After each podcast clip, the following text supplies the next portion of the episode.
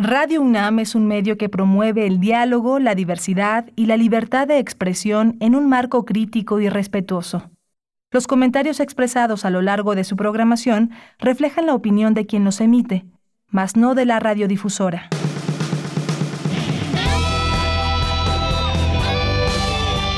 Prisma RU. Relatamos al mundo.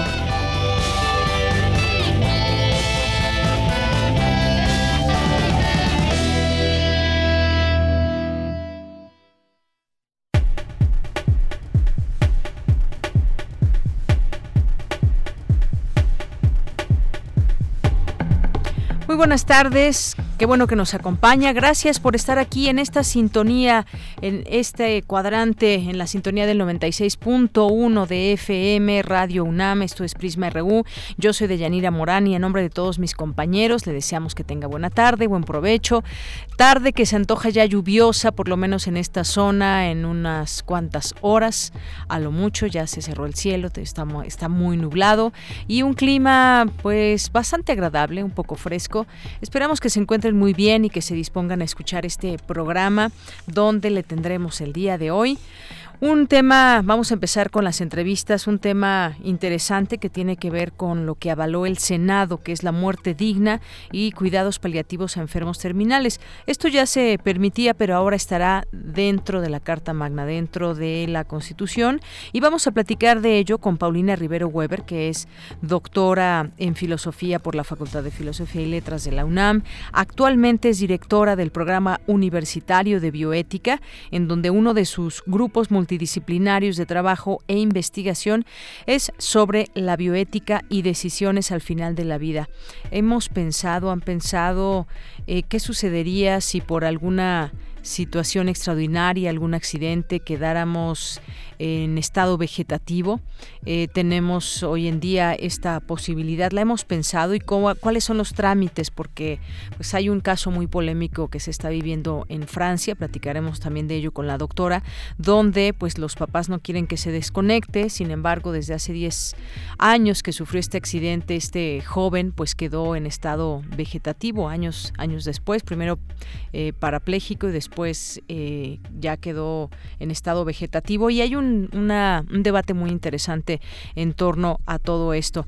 Vamos a platicar de ello. También vamos a tener aquí a Nancy Ramírez, directora de incidencia política de la ONG Save the Children, y con ella vamos a platicar sobre el posicionamiento que están teniendo más de 500 organizaciones de la sociedad civil respecto a la negativa del gobierno federal para aceptar las recomendaciones que hizo la Comisión Nacional de Derechos Humanos en el tema de las estancias infantiles. Vamos a platicar de esto en el programa. Vamos a tener también cultura, vamos a tener información nacional e internacional. En nuestra segunda hora vamos a platicar de temas internacionales y una conversación tendremos también con la doctora Lucía Álvarez que nos va a platicar sobre ciudadanía. Tendremos aquí a los poetas errantes hoy que es martes y a la orilla de la tarde este espacio para hablar de literatura con el escritor y ensayista Alejandro Toledo que nos hablará de José Emilio Pacheco en su, en su cumpleaños número 80, sobre todo los motores, nos dice Alejandro, nos va, a eh, nos va a platicar sobre los motores que dieron impulso por varias décadas a su columna Inventario. Así que no se lo pierda, eso y más tendremos hoy aquí en Prisma RU. Tendremos también Dulce Conciencia ya para cerrar esta emisión. Y pues esto es lo que tendremos para ustedes. Ojalá que nos llamen, ojalá que nos escriban, que nos llamen al 55 36 43 39 y también nos pueden escribir un mensaje en nuestro Twitter, arroba PrismaRU, o a través de nuestro Facebook en Prisma RU. Así que desde aquí, relatamos al mundo. Relatamos al mundo. Relatamos al mundo.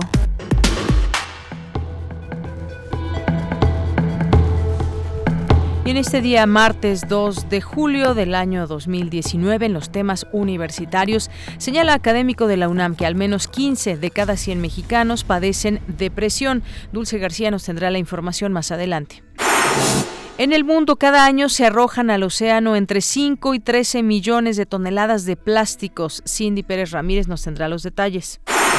En los temas nacionales, el Pleno del Senado aprobó la ley de austeridad republicana que deja al presidente la decisión sobre el destino de los recursos ahorrados, pero esta mañana el mandatario Andrés Manuel López Obrador dijo que delegará a la Secretaría de Hacienda dicha facultad.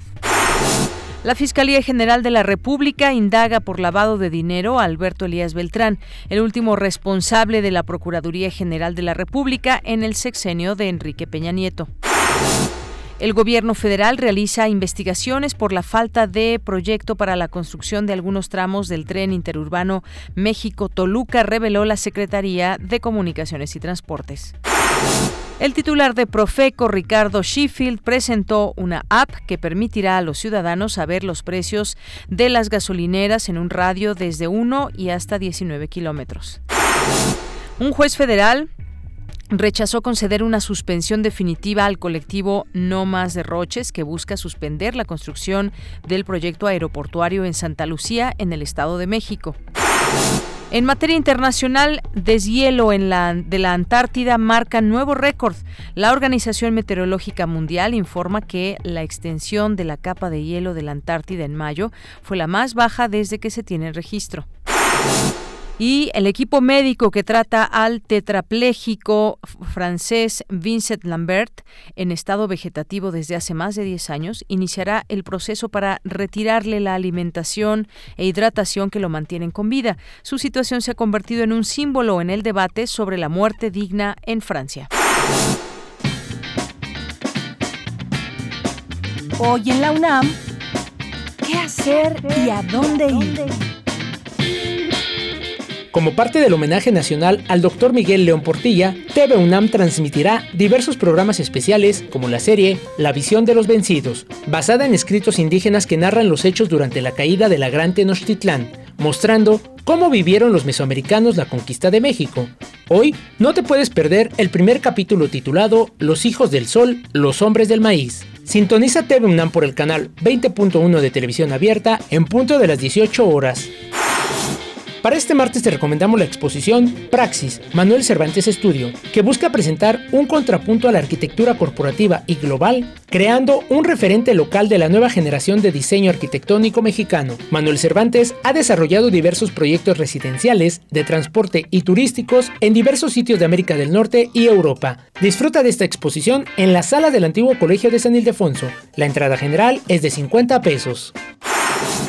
Recuerda que puedes descargar el podcast del programa Foro de la Mujer, producido por Radio UNAM entre 1972 y 1986. Se trató del primer programa de la radio mexicana de contenido feminista, creado por la poeta y catedrática guatemalteca Alaí de Fopa, quien también condujo su primera etapa de la serie de 1972 a 1980, abordando temas polémicos e inéditos en la radio, como la despenalización del aborto, la anticoncepción, la maternidad voluntaria, la violencia de género y los derechos de las trabajadoras sexuales, entre otros. Una parte de la serie está disponible en el repositorio de Radio UNAM. Ingresa a www.radiopodcasts.unam.mx.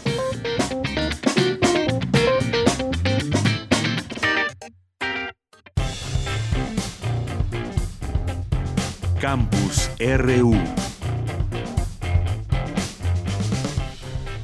13 horas con 13 minutos y entramos a nuestro campus universitario después de estas recomendaciones que nos da Daniel Olivares para ah, tener en estos días que mucha gente pues tiene más tiempo o quizás ya esté próxima a salir de vacaciones y hay muchas actividades que se pueden hacer también aquí en nuestra Ciudad de México.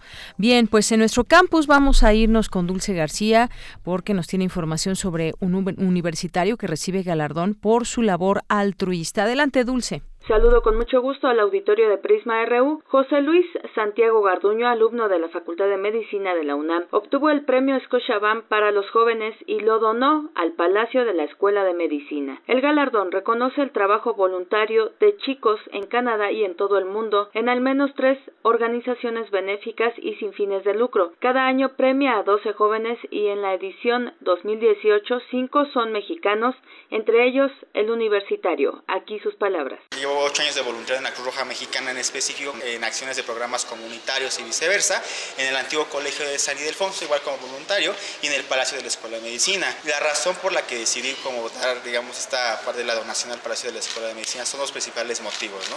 La primera instancia es porque, pues bueno, mi naturaleza es prácticamente ser, estoy estudiando medicina en esta porción, entonces a lo mejor de una forma inconsciente devolverle a la UNAM tanto lo que me ha dado. Digo, a lo mejor sé que no sea mucho poco, pero de una forma simbólica, pues en esta parte, a este palacio tan querido y además que es tan emblemático, como ya más o menos haya comentado, pues que aquí aparte de haber sido el antiguo palacio de la Inquisición, también fue pues la Escuela Nacional de Medicina, ¿no? aquella época dorada de que aquí el barrio universitario. Ese fue el principal motivo, sino también una valla humanitaria y artística y cultural. El voluntariado que hace en la UNAM tiene como objetivo ver a la medicina no solo como una rama científica, sino humanitaria, artística, y cultural y que sea apreciada por el público en general, explicó. El recién egresado precisó que en México el concepto de voluntariado no es muy difundido ni valorado, pero que la labor que realiza le ha permitido apreciar la utilidad de acercarse a la gente y mostrarle para qué sirven los aparatos que utiliza en su profesión. Este es el reporte.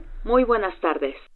Gracias. Y nos vamos ahora con Cindy Pérez. En el mundo cada año se arrojan al océano entre 5 y 13 millones de toneladas de plástico. Adelante, Cindy. Deyanira, muy buenas tardes a ti y a todo el auditorio de Prisma RU. Para 2050 la cantidad de plásticos aumentará cinco veces, aseguran investigadores del Instituto de Ciencias del Mar y Limnología de la UNAM. El uso irresponsable de esos desechos rebasa cualquier esfuerzo de manejo adecuado, situación que se agrava por la acción bacteriana, el oxígeno atmosférico, la radiación ultravioleta y la fuerza mecánica de las olas que provocan que el 99% del plástico se fragmente en partículas minúsculas e imperceptibles, conocidas como microplásticos que afectan a las especies marinas y en consecuencia a todo el sistema biológico. En México y en la mayoría de los países de Latinoamérica el estudio de microplásticos es incipiente, lo que hace difícil diagnosticar los daños que se producen. Ya se han encontrado estas partículas en organismos acuáticos, por lo que inferimos que no solo contaminan nuestros mares, sino también los alimentos marinos que consumimos, lo que representa un riesgo para la salud humana, detalló Jorge Feliciano Ontiveros Cuadras, investigador del Instituto de Ciencias del Mar y Limnología. Para promover el estudio de microplásticos en 14 países de la región, la Unidad Académica Mazatlán del Instituto, con auspicio del Organismo Internacional de Energía Atómica, forma parte del proyecto Fortalecimiento de la Vigilancia y Respuesta Regional para Entornos Marinos y Costeros Sostenibles. El equipo de trabajo de Yanira, conformado por Ana Carolina Ruiz Fernández, Jorge Feliciano Ontiveros, Joana Albert Sánchez Cabeza, Raquel Briceño Dueñas Federico y Sergio Rendón, académicos de esta entidad universitaria, con la colaboración de Lorena Ríos Mendoza de la Universidad de Wisconsin en Estados Unidos, impulsaron el estudio para analizar de diciembre de 2018 a enero de 2019 la arena de seis playas del sur de Sinaloa y el agua superficial del estero de Urias y la bahía de Mazatlán. Y los resultados indicaron que la concentración de microplásticos en las playas del sur de Sinaloa oscila entre una y diez partículas por kilogramo de arena. Estos valores preliminares son considerablemente menores que los registrados en zonas costeras de otros países como Estados Unidos, Taiwán y Alemania. En las aguas superficiales alrededor de Mazatlán, el promedio es de 2.3 partículas por metro cúbico, equivalente a una tercera parte de la concentración promedio registrada para el norte del Golfo de México y una décima parte en comparación con otros sitios del mundo como Corea del Sur. Eh, pese a las bajas concentraciones, se confirma la presencia de estos contaminantes en nuestros ecosistemas costeros, así como su disponibilidad para ser transferidos al ser humano a través del consumo de recursos pesqueros. Los investigadores alertaron que las escorrentías con desechos plásticos se incrementan sustancialmente con las lluvias, por lo que es necesario continuar con el monitoreo de arenas y agua de mar durante la próxima temporada de lluvias a fin de evaluar el estado de contaminación en Mazatlán. Como resultado del proyecto de Yanira, te comento que se divulgó la carta Compromiso por un Mazatlán libre de plásticos para alentar la participación ciudadana del sector público, académico y privado y generar un marco legal que limite el uso del plástico, además de llevar a cabo una labor de concientización y educación ambiental de la que ya se obtuvieron las primeras firmas de apoyo. Hasta aquí la información de Yanira. Muy buenas tardes. Gracias, Cindy. Sobre todo el tema de la concientización debe ser cada vez mayor y que nosotros mismos, eh, no solo no arrojar al océano los plásticos, sino el hecho de generarlos, pues ya provoca que en algún momento puedan llegar a los mares. Estas limitantes que hay en algunos lugares, ya en algunos estados, para inhibir el uso del plástico en muchas de sus presentaciones, pues es solamente, solamente algo que puede empezar a ser bueno, pero que todos nos debemos de subir a ese barco y saber que si seguimos utilizándolo de manera indiscriminada, pues más se contaminarán nuestros mares. Continuemos ahora de nueva cuenta con Dulce García, señal académico de la UNAM que al menos 15 de cada 100 mexicanos padecen depresión. Adelante. Muy buenas tardes al auditorio de Prisma RU. En algún momento de su vida, la cuarta parte de la población mundial padecerá un trastorno mental esquizoide, depresión, ansiedad o fobias. En México, 15 de cada 100 habitantes sufre depresión y la cifra podría ser mayor porque algunas personas jamás han sido diagnosticadas y viven hasta 15 años sin saber que tienen esta afección, que se manifiesta por un estado anímico de nostalgia profunda, indicó Alfonso Andrés Fernández Medina, subdirector de información de la Dirección General de Divulgación de la Ciencia de la UNAM. La cuarta parte de la población vamos a tener o hemos sufrido algún trastorno mental, depresión, ansiedad, fobias, trastornos esquizoides. En el caso de la depresión, las últimas encuestas marcan que el 12%, 15% de la población padece depresión. Es decir, que de cada 100 mexicanos, 15 tienen la enfermedad. Y eso de que no está totalmente diagnosticada en algunos de los mexicanos, porque hay mexicanos que pueden pasar hasta 15 años sin diagnosticarse la depresión y pueden vivir con ella y estar con este estado anímico de nostalgia profunda no se atienden. En el ciclo de actividades Enfrentar la depresión en Universum, Museo de las Ciencias, recordó que de acuerdo con un estudio realizado por la Facultad de Psicología, en el país casi 6 millones de niños y adolescentes entre 12 y 22 años de edad sufren depresión con sintomatología de irritabilidad y violencia. Otra población vulnerable son los adultos de más de 65 años que debido a la falta de empleo, cambio de vida o pérdida de la pareja tienen una sensación de desesperanza. Fernández Medina añadió que las mujeres intentan suicidarse con mayor frecuencia que los hombres, pero que ellos lo consiguen más. Factores como la violencia, la economía y aspectos socioculturales pueden ser promotores de una mala salud mental. Por ello, exhortó a descartar estigmas que señalen a las personas con depresión como locas o débiles mentales y a apoyarlas para que mejoren su calidad de vida. Este es el reporte.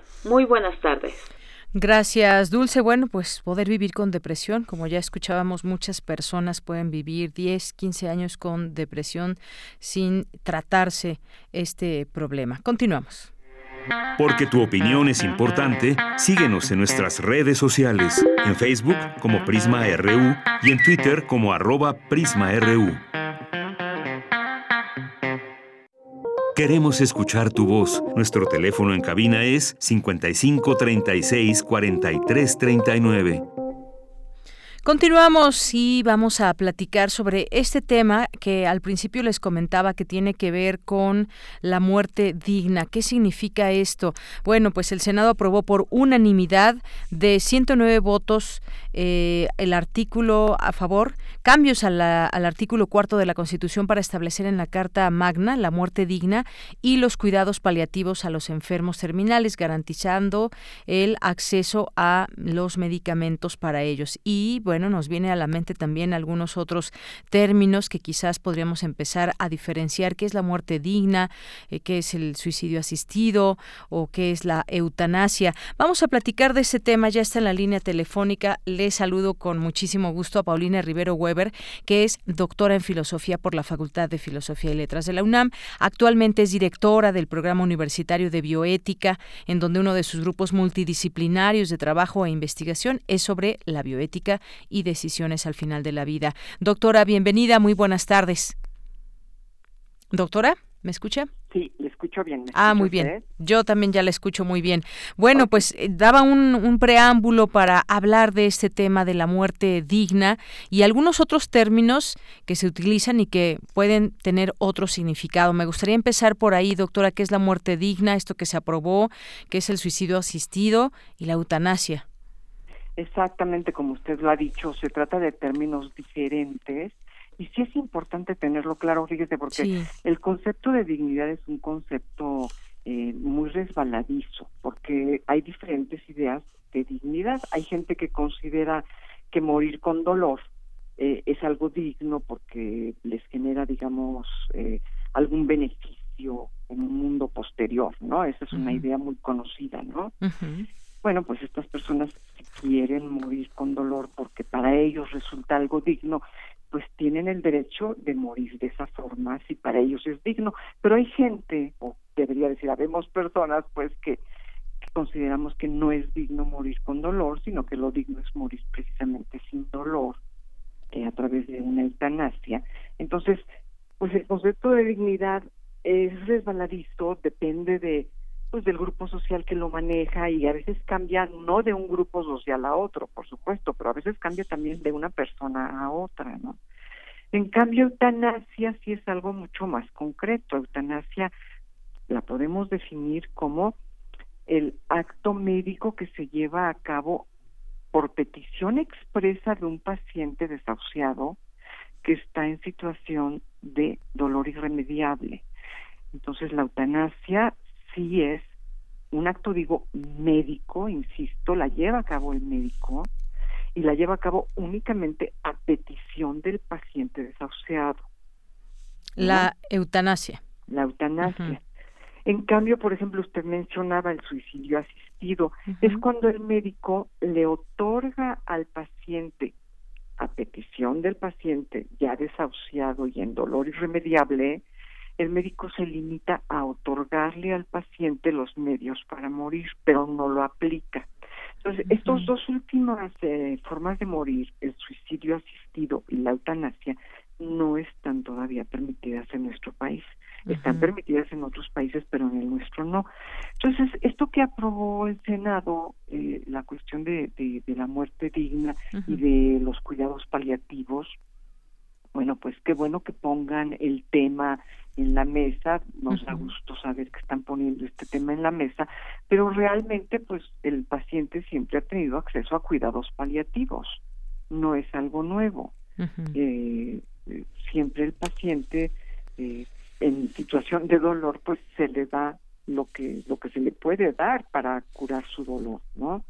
Lo que haría falta ahora es entrar al tema pues de la eutanasia y del suicidio asistido, hasta dónde vamos a aceptar que una persona que ya está desahuciada y que no tiene remedio y que ya no desea continuar con su vida, se le otorgue el beneficio de tener una muerte, eh, no quiero decir digna, sino una muerte buena, de acuerdo a lo que esta persona considera que es una muerte buena.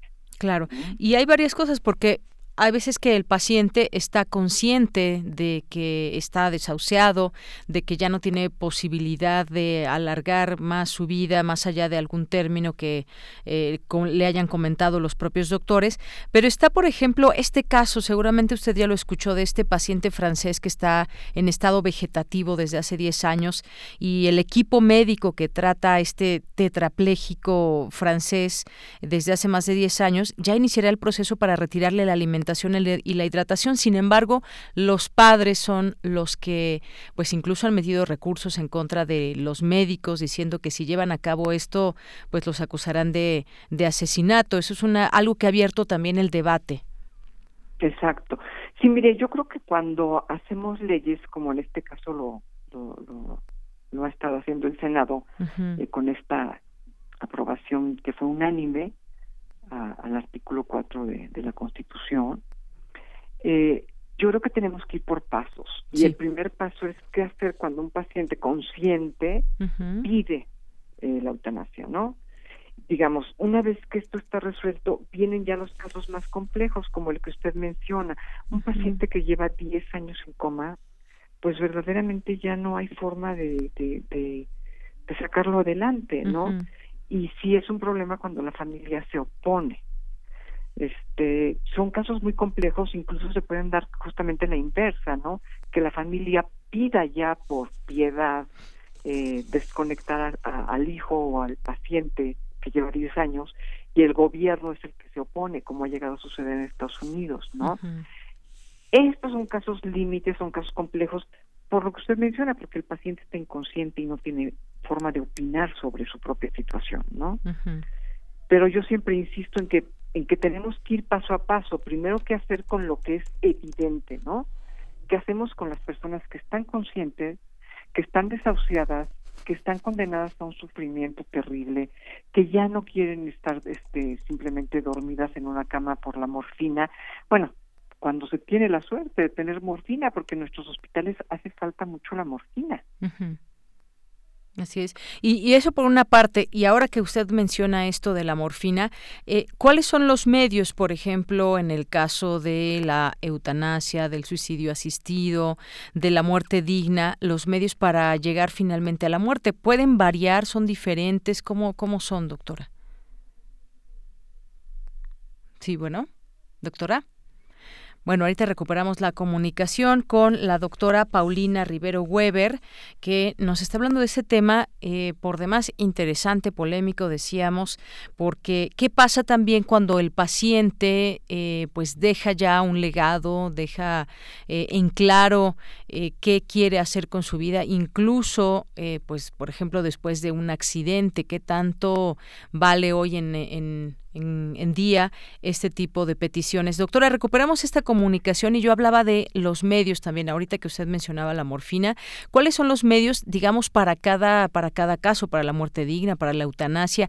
¿Cambian los medios para llegar a, la muerte, eh, provocar la muerte en el paciente? Bueno, mire, hay varias formas. Este, bueno, yo no puedo dar eh, al aire, digamos, este, eh, una explicación detallada de todo esto. los fármacos, no más que nada el nombre de los fármacos, pues sería un poco incorrecto, ¿no? Pero sí, pues hay ciertos fármacos que son inyectados directamente al corazón y provocan una muerte instantánea. Hay eh, hay quien elige, por ejemplo, estas dosis de morfina que van subiendo hasta que llega el momento en que la misma dosis ya provoca la, la muerte indolora. ¿No? Hay diferentes eh, fármacos que se pueden emplear que existen que, contamos con ellos, con lo que no hemos contado con la aprobación, digamos, eh, legal, pues porque hay gente que cree que no somos dueños de, de nuestra vida y de nuestra muerte, ¿no? Que esto debe de suceder de acuerdo a un orden natural o incluso hay quien considera que hay un orden divino, ¿no?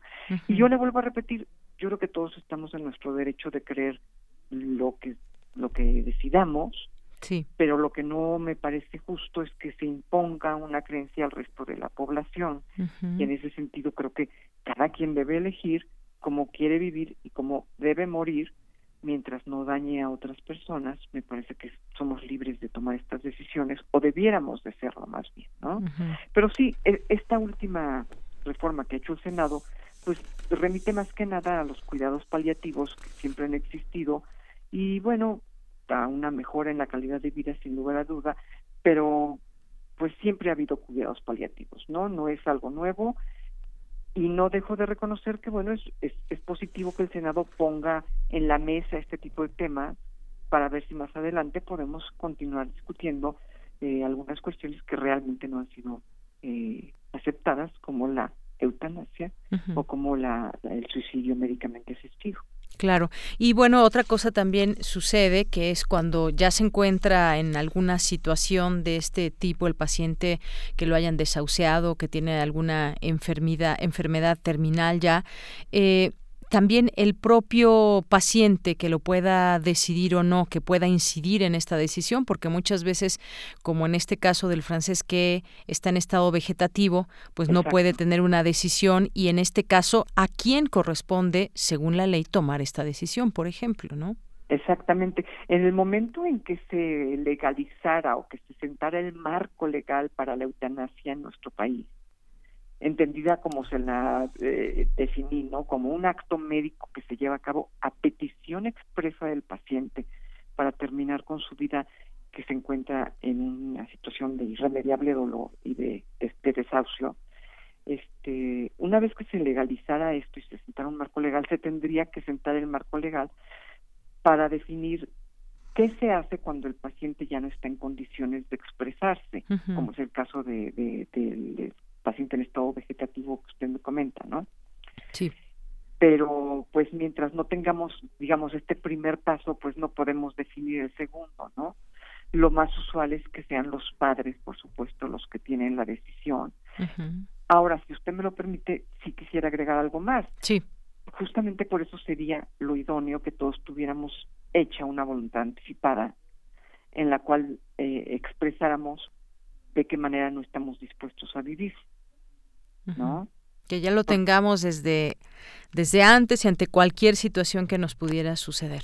Exactamente. Yo, yo, yo soy partidaria de que cualquier individuo a partir de los 18 años, si no es que antes, eh, llevar a cabo una voluntad anticipada, una voluntad que aparte puede ser cambiada, puede ser este, rehecha, y una voluntad que incluso en nuestro país en el último momento se, nos podemos retractar si, si nos arrepentimos. Entonces, creo que sería muy bueno que todos tomáramos muy en serio realizar una, una voluntad anticipada, ¿no? Bien.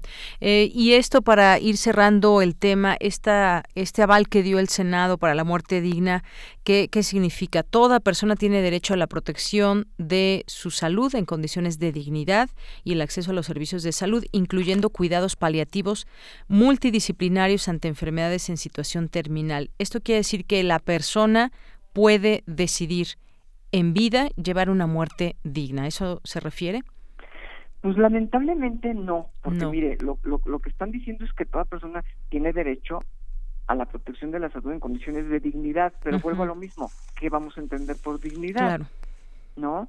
Entonces, eh, bueno, ellos continúan diciendo que por lo mismo los cuidados paliativos constituyen un planteamiento que mejora la calidad, por supuesto, que alivia los síntomas, por supuesto, pero no incluyen la posibilidad de que esa persona pida la muerte. Entonces, bueno, pues esto abarca únicamente cuidados paliativos. Cuidados paliativos. Entonces, aunque se llame muerte digna, no significa que tiene derecho a decidir si muere o no. Mientras no se acepte la eutanasia, no. Bien. A no ser que ellos estén incluyendo dentro de su concepción de muerte digna la posibilidad de la eutanasia, que sería maravilloso, ¿no? Sí, pues no, parece ser que de eso no, no se habló. Incluso dicen, no significa esto la eutanasia. Sí, y en ese caso, pues yo vuelvo a lo mismo. Los cuidados paliativos han existido desde hace muchos años, ¿no? Pero bueno, tampoco me parece mal que el Senado ponga, eh, digamos... Que abra el, debate, ¿no? Exacto, que abra el debate, que ponga en los medios este tema, que empiece a sensibilizar a la gente. Me parece incluso una actitud adecuada eh, eh, comenzar por acá, pues para eventualmente continuar con este tema y llevarlo hacia donde debe de ser, que no es hacia una muerte digna, sino al tema de la eutanasia y del suicidio asistido, que no se impone a nadie, simplemente se abre la posibilidad de que las personas lo puedan pedir. Claro. Incluso un senador del PRD, Miguel Ángel Mancera, dijo que esto no es eutanasia, sino el garantizar que no exista sufrimiento para enfermos terminales. Y la pregunta aquí sería, ¿y cómo se garantiza que no va a haber ese sufrimiento para los enfermos terminales? Exactamente. Y los enfermos terminales hay un momento en que requieren dosis de morfina que son tales que los conducen a la muerte. ¿Estamos dispuestos a hacerlo? Si la respuesta del licenciado Mancera es que sí, pues yo estoy completamente de acuerdo con él, ¿no? Ahora, a esto nos lleva a una situación práctica que es que en nuestros hospitales hace mucha falta la morfina. No tenemos suficiente acceso a la morfina y no nada más en nuestros hospitales, en el mundo. En el mundo, a la industria que genera morfina, desgraciadamente, eh, no se da abasto. Bueno, pues queríamos hablar de ese tema, pero como, como vemos, como usted nos ha dicho, pues qué bueno que se abra el debate, pero esto no significa decidir sobre nuestra propia vida, sino que se nos garantiza llegar a la muerte en condiciones dignas. Eso es lo que se aprobó de parte del Senado. Exactamente, no, no la eutanasia. No la eutanasia. Eh, doctora, pues muchas gracias por estar con nosotros aquí en Prisma RU de Radio UNAM. Al contrario, gracias a ustedes. Que tengan muy buena tarde. Igualmente para usted. Hasta luego. Hasta luego. Fue la doctora Paulina Rivero Weber, doctora en Filosofía por la Facultad de Filosofía y Letras de la UNAM y también eh, actualmente es directora del Programa Universitario de Bioética. Y entre los grupos multidisciplinarios de trabajo que está es sobre la bioética y decisiones al final de la vida. Continuamos. Tu opinión es muy importante. Escríbenos al correo electrónico prisma.radiounam@gmail.com. Queremos escuchar tu voz. Nuestro teléfono en cabina es 55 36 43 39. Continuamos una de la tarde con 38 minutos y bueno, pues ayer comentábamos sobre este evento que habría en el Zócalo, este mensaje que dio a conocer el presidente López Obrador ahí ante miles de personas en el Zócalo y se destacan varios varios temas de los cuales habló, entre ellos, pues bueno, dijo que a 12 meses exactos de esa hazaña colectiva, así le llamó, estamos aquí para reafirmar el compromiso de no fallarle a la gente. Viene a rendir cuentas, es lo que dijo al inicio de su mensaje.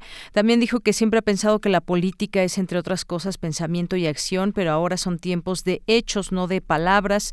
Y también comenzó informando que no se tolera ni se permite la corrupción desde la presidencia de la República hacia abajo. Están prohibidos, dijo, el nepotismo, el amiguismo, el influyentismo y cualquier otra práctica propia del antiguo régimen. Aquí eh, interesante el vocabulario que maneja.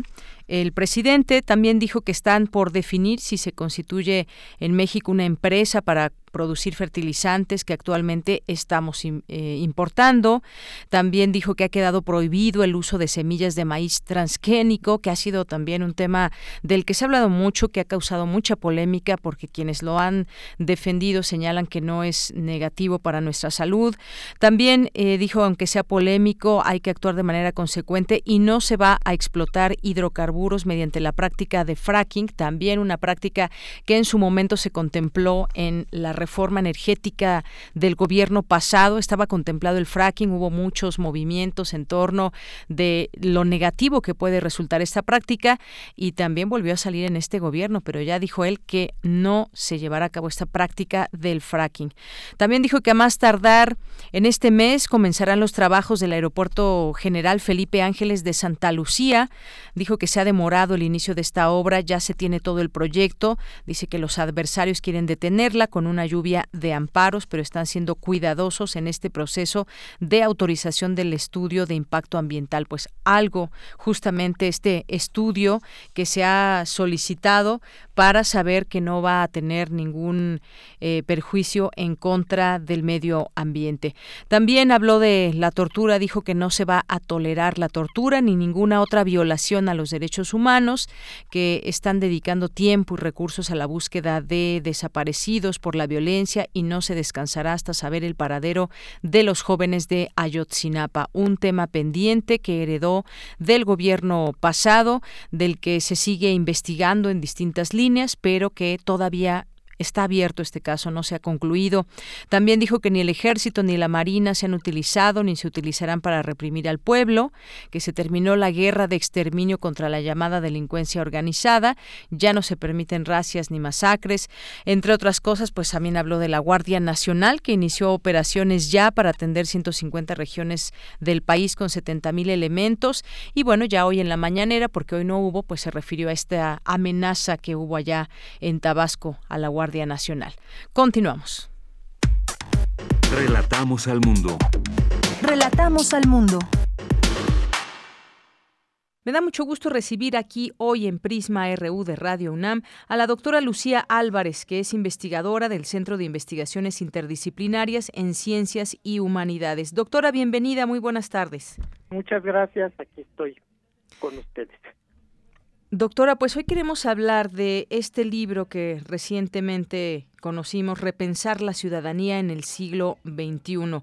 Un tema que puede ser muy amplio, un tema que nos incumbe a todos como ciudadanos. Me gustaría que nos platique un poco cómo nace la idea de este libro y qué podemos encontrar en él.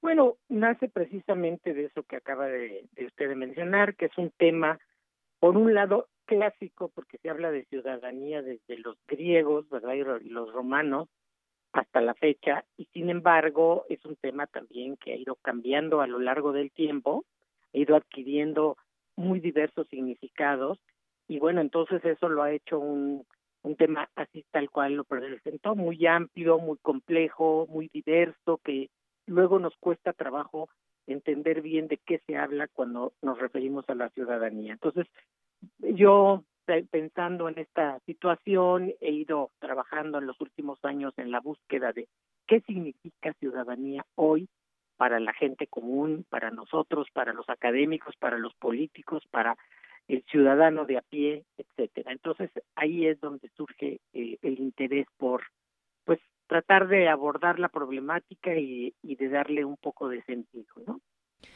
Así es, doctora. Y eh, con estos diversos significados de ciudadanía, me gustaría que nos situáramos en la ciudadanía de nuestros tiempos. ¿Cómo es esta ciudadanía? ¿Qué tanto está involucrada en su entorno? Platíquenos. Mire, lo que pasa es que precisamente la, respuesta a la pregunta implica hablar de que no existe una sola ciudadanía. Muy difícil hoy referirse a la ciudadanía con un solo significado, ¿no? Porque en estos tiempos depende desde dónde se lea, o sea, desde el discurso político, desde el discurso académico, desde los actores sociales o, eh, como le decía, desde la persona común y corriente. Cada quien tiene una, una manera distinta de vivir hoy la ciudadanía. Esto se debe a que, bueno, eh, este es un tema que siempre ha estado vinculado a la relación, digamos, de la gente, de la sociedad con el Estado en el que en el que se inscribe, al que pertenece, ¿no? Entonces, esta relación con el Estado, este vínculo, refiere eh, normalmente a esto que se conoce comúnmente como eh, eh, los derechos y obligaciones de la gente ante su comunidad política, que desde hace dos, tres siglos la comunidad política por excelencia pues es el Estado-Nación, ¿no? Entonces, es a partir de ahí donde surge el problema de ver cómo los estados valoran, eh, acreditan y reconocen a sus ciudadanos a través de un conjunto, digamos, de derechos, de protecciones, de formas de gestión de sus demandas, pero también cómo los ciudadanos o las ciudadanas, ¿verdad? Tenemos eh, esta, este vínculo con, con nuestra comunidad política, no solo con el gobierno, sino con nuestro entorno, de sí ser también partícipes de las problemáticas que en, en las que nos encontramos inmersos, sí desde luego exigir nuestros derechos, así como primordialmente, pero también tener compromisos de intervención, de atención, de eh, generar propuestas y respuestas a nuestras necesidades en cada caso, ¿no? Entonces, este es así como el marco general. Ahora, la cuestión es que eh, el término, como le decía, el discurso político, los, gobiernos, los estados nacionales eh, le dan cierta connotación, ¿no? En estos términos que yo acabo de mencionar, donde se reconoce que los ciudadanos son parte de este estado, pertenecen a él porque están inscritos en su territorio, porque son, eh, eh, digamos, parte de una dinámica establecida dentro del Estado, pero que tienen también que cumplir ciertos requisitos como este eh, respetar la ley, cumplir una cultura cívica, ¿no? De corresponsabilidad, y este y bueno ser también sobre todo eh, eh, eh, todas sus actividades inscritas en lo que sería el marco del el Estado de Derecho. Y doctora, por último, yo le preguntaría esta ciudadanía, que son muchas ciudadanías y que cómo se ve, por ejemplo, desde el gobierno. Usted mencionaba esto muy importante, sobre todo es un tema muy actual, el de la migración. Están llegando ciudadanos de otro país. ¿Cómo se están insertando en México, por ejemplo, en su calidad de ciudadanos extranjeros, pero a final de cuentas eh, ciudadanos. ¿Cómo se les ve desde el gobierno a la ciudadanía, no solamente a ellos, a, la ciudad, a las ciudadanías en general en nuestro país, desde el gobierno, desde el Estado, desde como funcionarios, que a final de cuentas pues también son ciudadanos? Por supuesto. Sí, bueno, digo, es que hablar desde el gobierno habría que decir desde cuál gobierno, si el actual o los últimos que hemos tenido, han tenido distintas maneras de asumir esta, esta situación, ¿no? Yo creo que precisamente, bueno, una de las cosas interesantes que hoy están, digamos, planteándose por parte del gobierno es esto de abrir más la posibilidad de garantizar ciertos derechos ciudadanos que habían sido cada vez más limitados, ¿no? Me refiero sobre todo, por ejemplo, el acceso a los bienes básicos para la gente, ¿no? Educación, salud, vivienda, alimentación, eh, el derecho al, territorio, etcétera. Pero bueno, le digo, estos son cosas que van cambiando con el tiempo, dependiendo también mucho del signo político y de la voluntad política de los gobiernos en turno.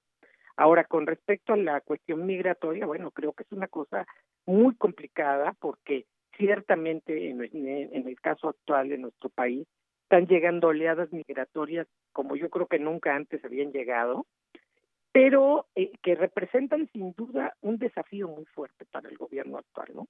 Por una parte, el deber, mm, digamos, ético, moral y también eh, político de darles cobijo, eh, recibirlos, generarles condiciones, digamos, de permanencia digna y, y cierta protección, ¿no?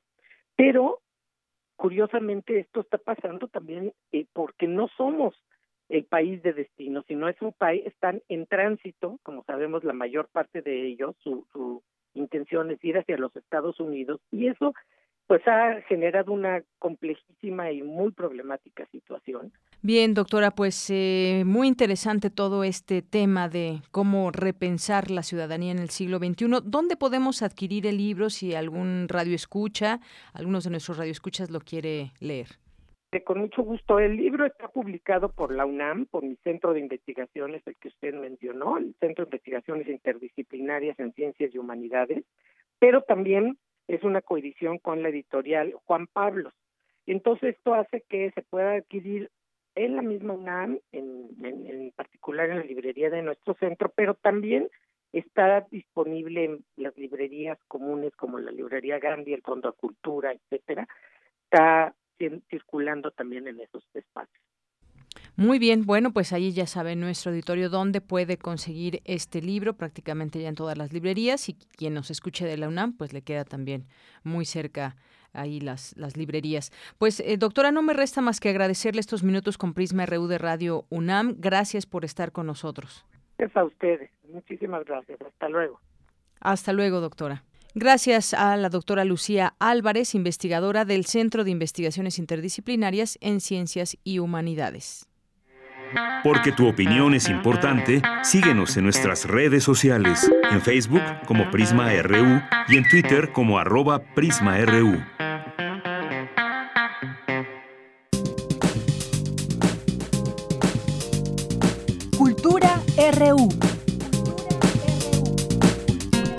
Bien, entramos a la sección de cultura. ¿Qué tal, Tamara? Muy buenas tardes. Deyanira, muy buenas tardes a ti y a todos aquellos que nos acompañan a través de esta frecuencia universitaria. En este martes 2 de julio y seguimos con más recomendaciones de lectura, sobre todo para estas vacaciones de verano, si tienen vacaciones o no.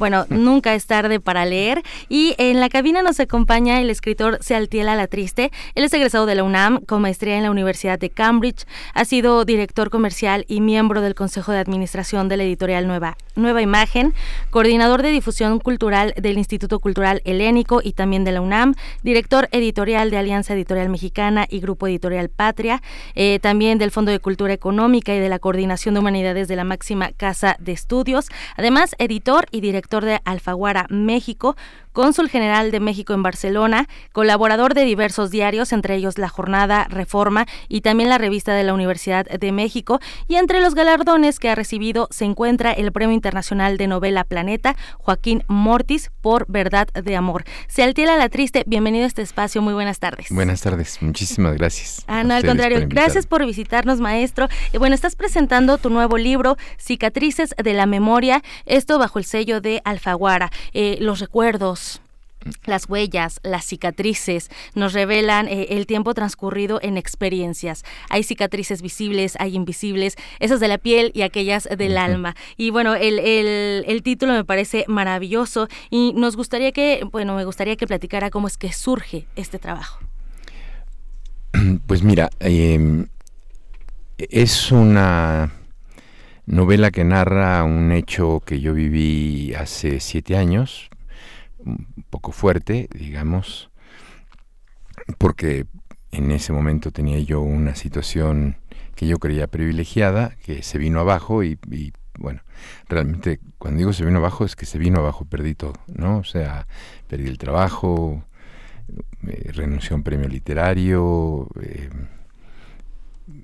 me separé y, me fue un poco difícil recuperarme y, tenía yo que, que sacarlo. En, aquel momento Elena Panatosca me, me, llamó y me dijo, no vayas a hacer una locura y anota todo lo que te pase y lo que pienses porque de ahí va a salir una novela. Como, como buena persona de letras. Sí, bueno, es un gran consejo, digamos, porque lo que me, dijo mucho más eh, con esa frase que, que, escribir solamente una novela era reconstruir lo que me pasaba y reconstruir mi alma a partir de la literatura. La novela no, no está hecha como una biografía, digamos, eh, narra la vida de Sergi Soler, un nieto de emigrados catalanes. Yo viví en Cataluña mm, mucho tiempo y le tengo mucho cariño a, la cultura catalana, entonces me, me, gustaba. Entonces a partir de que lo concebí, em, eh, a este personaje, entonces pude contar su vida, ¿no? Em, entonces, mm, es lo que le pasó a él y, en ese sentido es una reconstrucción literaria porque está acomodada para entender su, su, vida en menos de 200 páginas, ¿no? Y, y, sobre todo para entender la situación central en la que vive a partir de, de que sufre esta, estas enormes pérdidas y encuentra muerto a su padre en su departamento que ese es el inicio de la novela. No, no estamos develando nada eh, extraordinario, bueno, nada diferente o que ya les estemos contando la novela, ¿no? Ese es el inicio de, de, esta, de este libro, eh, en, cuando hay diversos elementos, ¿no? La relación entre hijo y padre, la relación amorosa también de pareja y la relación incluso que tenemos entre con nosotros mismos, ¿no? Esta narración en segunda persona, pues nos permite como entender la conciencia, ¿no? El, como el Pepe Grillo de, del personaje principal. Sí, em, después de que la había yo ya terminado, en, escrita en primera persona, eh, una noche me desperté y me di cuenta que no, que tenía que ser narrada en segunda persona, porque así iba a ser un diálogo entre eh, Sergi y su conciencia, al que yo me podía asomar como escritor y que si yo me podía asomar, el lector también se podía asomar a ese diálogo para pues para presenciarlo, porque es un diálogo que se da fundamentalmente en una noche, cuando él está solo, bueno, está con un amigo, y, y, eso me permitía, un, digamos, un, como un diálogo entre tres personas, en donde Sergi puede contar cosas y su conciencia puede contar otras, ¿no?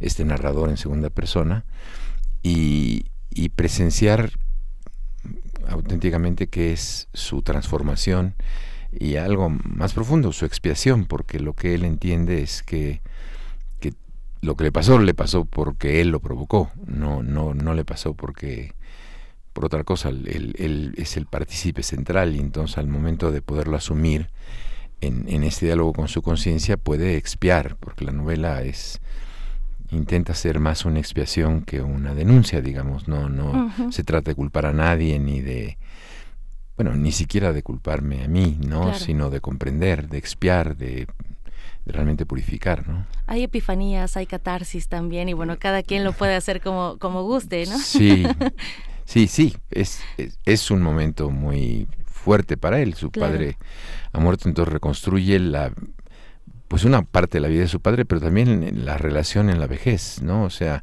qué ha pasado con su padre mientras se va deteriorando y se va acercando a la muerte y qué enseñanzas tiene para él el que su padre envejezca mientras él le sucede todo esto, ¿no? Por supuesto. Eh, eh, Sealtiel, eh, dentro de esta novela, bueno, hay diversos elementos. Me gustaría hablar también de, uno. El personaje se vuelve un discípulo de Cábala, por ejemplo, ¿no? Que es, es una manera de entender la vida a través de la espiritualidad, ¿no? somos, somos materia que va vibrando y vamos atrayendo o, alejando algunas cosas, ¿no? Entonces, bueno, esta es una parte que, que me gusta del personaje y también en torno, bueno, en este contexto se dice que hace más de cinco años eh, surgió en el lejano oriente el kitsugi, que es, reconstruir las bandejas de, cerámica con barniz y el polvo de oro, ¿no? Y que queden las marcas, las Exacto, cicatrices. Esas cicatrices que nos hacen eh, recordarnos que hemos vivido, ¿no? Lo maravilloso que es la vida, que somos finitos, que cometemos errores, a veces esas eh, cicatrices nos, nos avergüenzan, ¿no? Y las queremos ocultar. Eh, sin embargo, pues es la belleza de la vida. Claro. Lo que transcurre. La, la novela termina eh, con una con una cita de Piedad Bonet que habla sobre esto. Si me dejas la leo porque por me, favor, adelante. mucho. Dice, no hay cicatriz por brutal que parezca que no encierre belleza. Una historia puntual se cuenta en ella algún dolor, pero también su fin.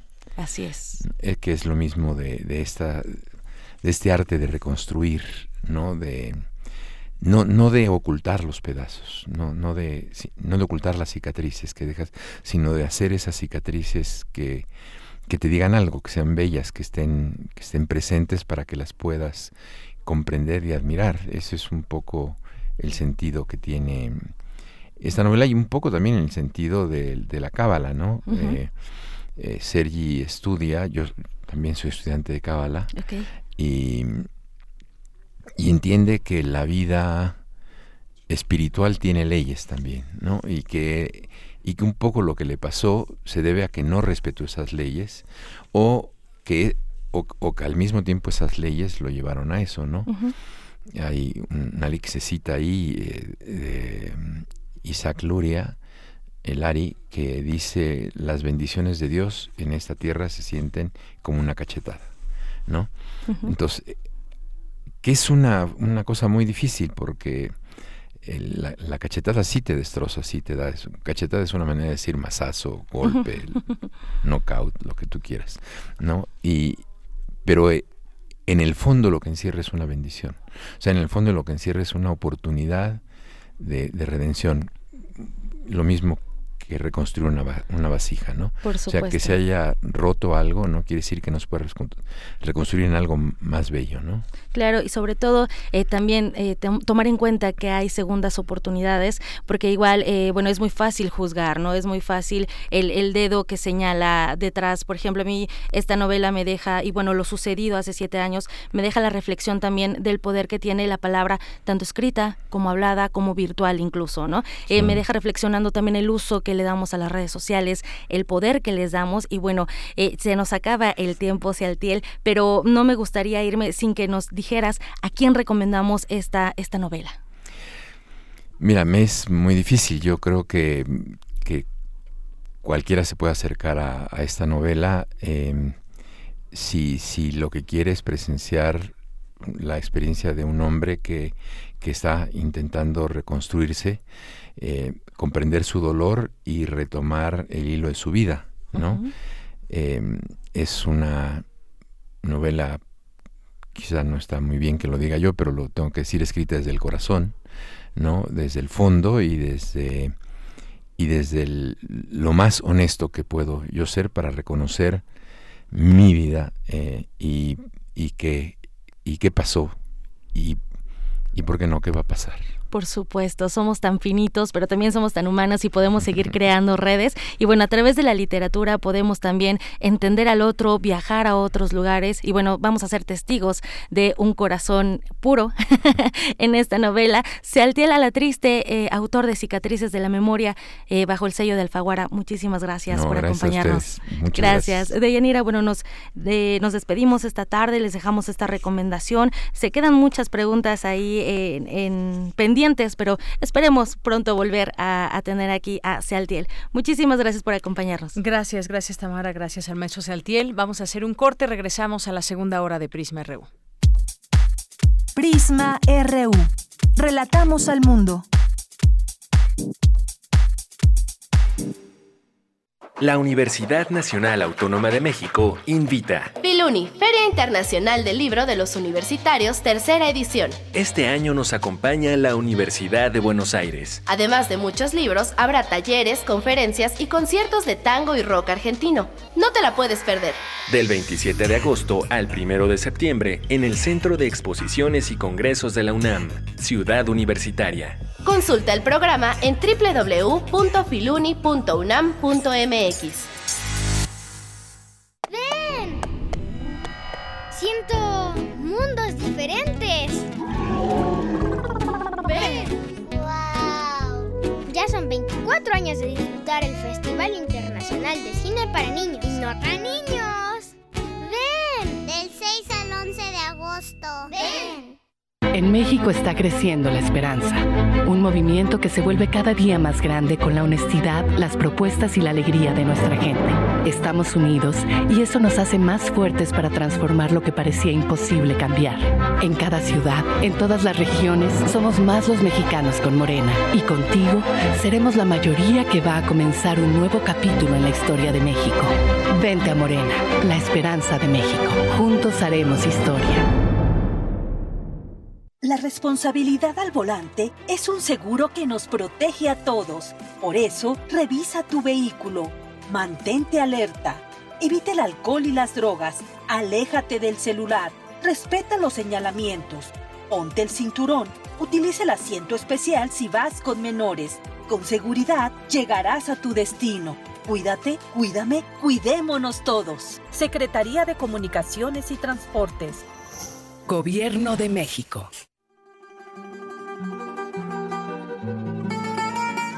De Alcorcón a los Balcanes.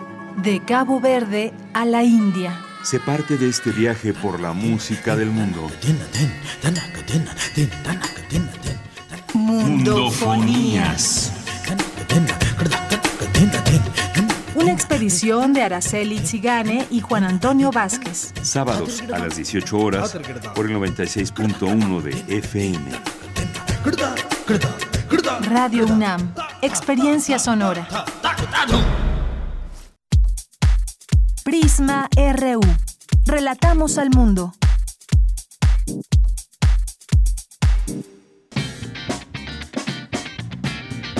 Mañana en la UNAM, ¿qué hacer y a dónde ir?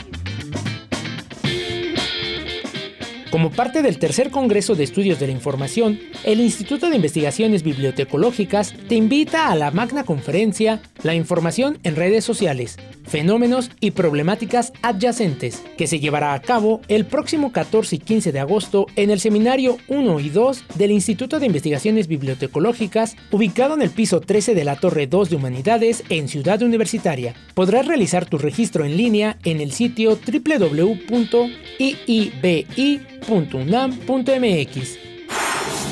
Te recomendamos una emisión más de Diálogos por la Democracia, producción original de TV UNAM, conducido por el doctor en Sociología Política y en Derecho Constitucional, John Ackerman, quien analiza las diversas aristas de la democracia con destacados personajes de la política, los medios de comunicación y la sociedad civil. Sintoniza mañana 3 de julio en punto de las 18 horas la señal de TV UNAM por el canal 20.1 de televisión abierta.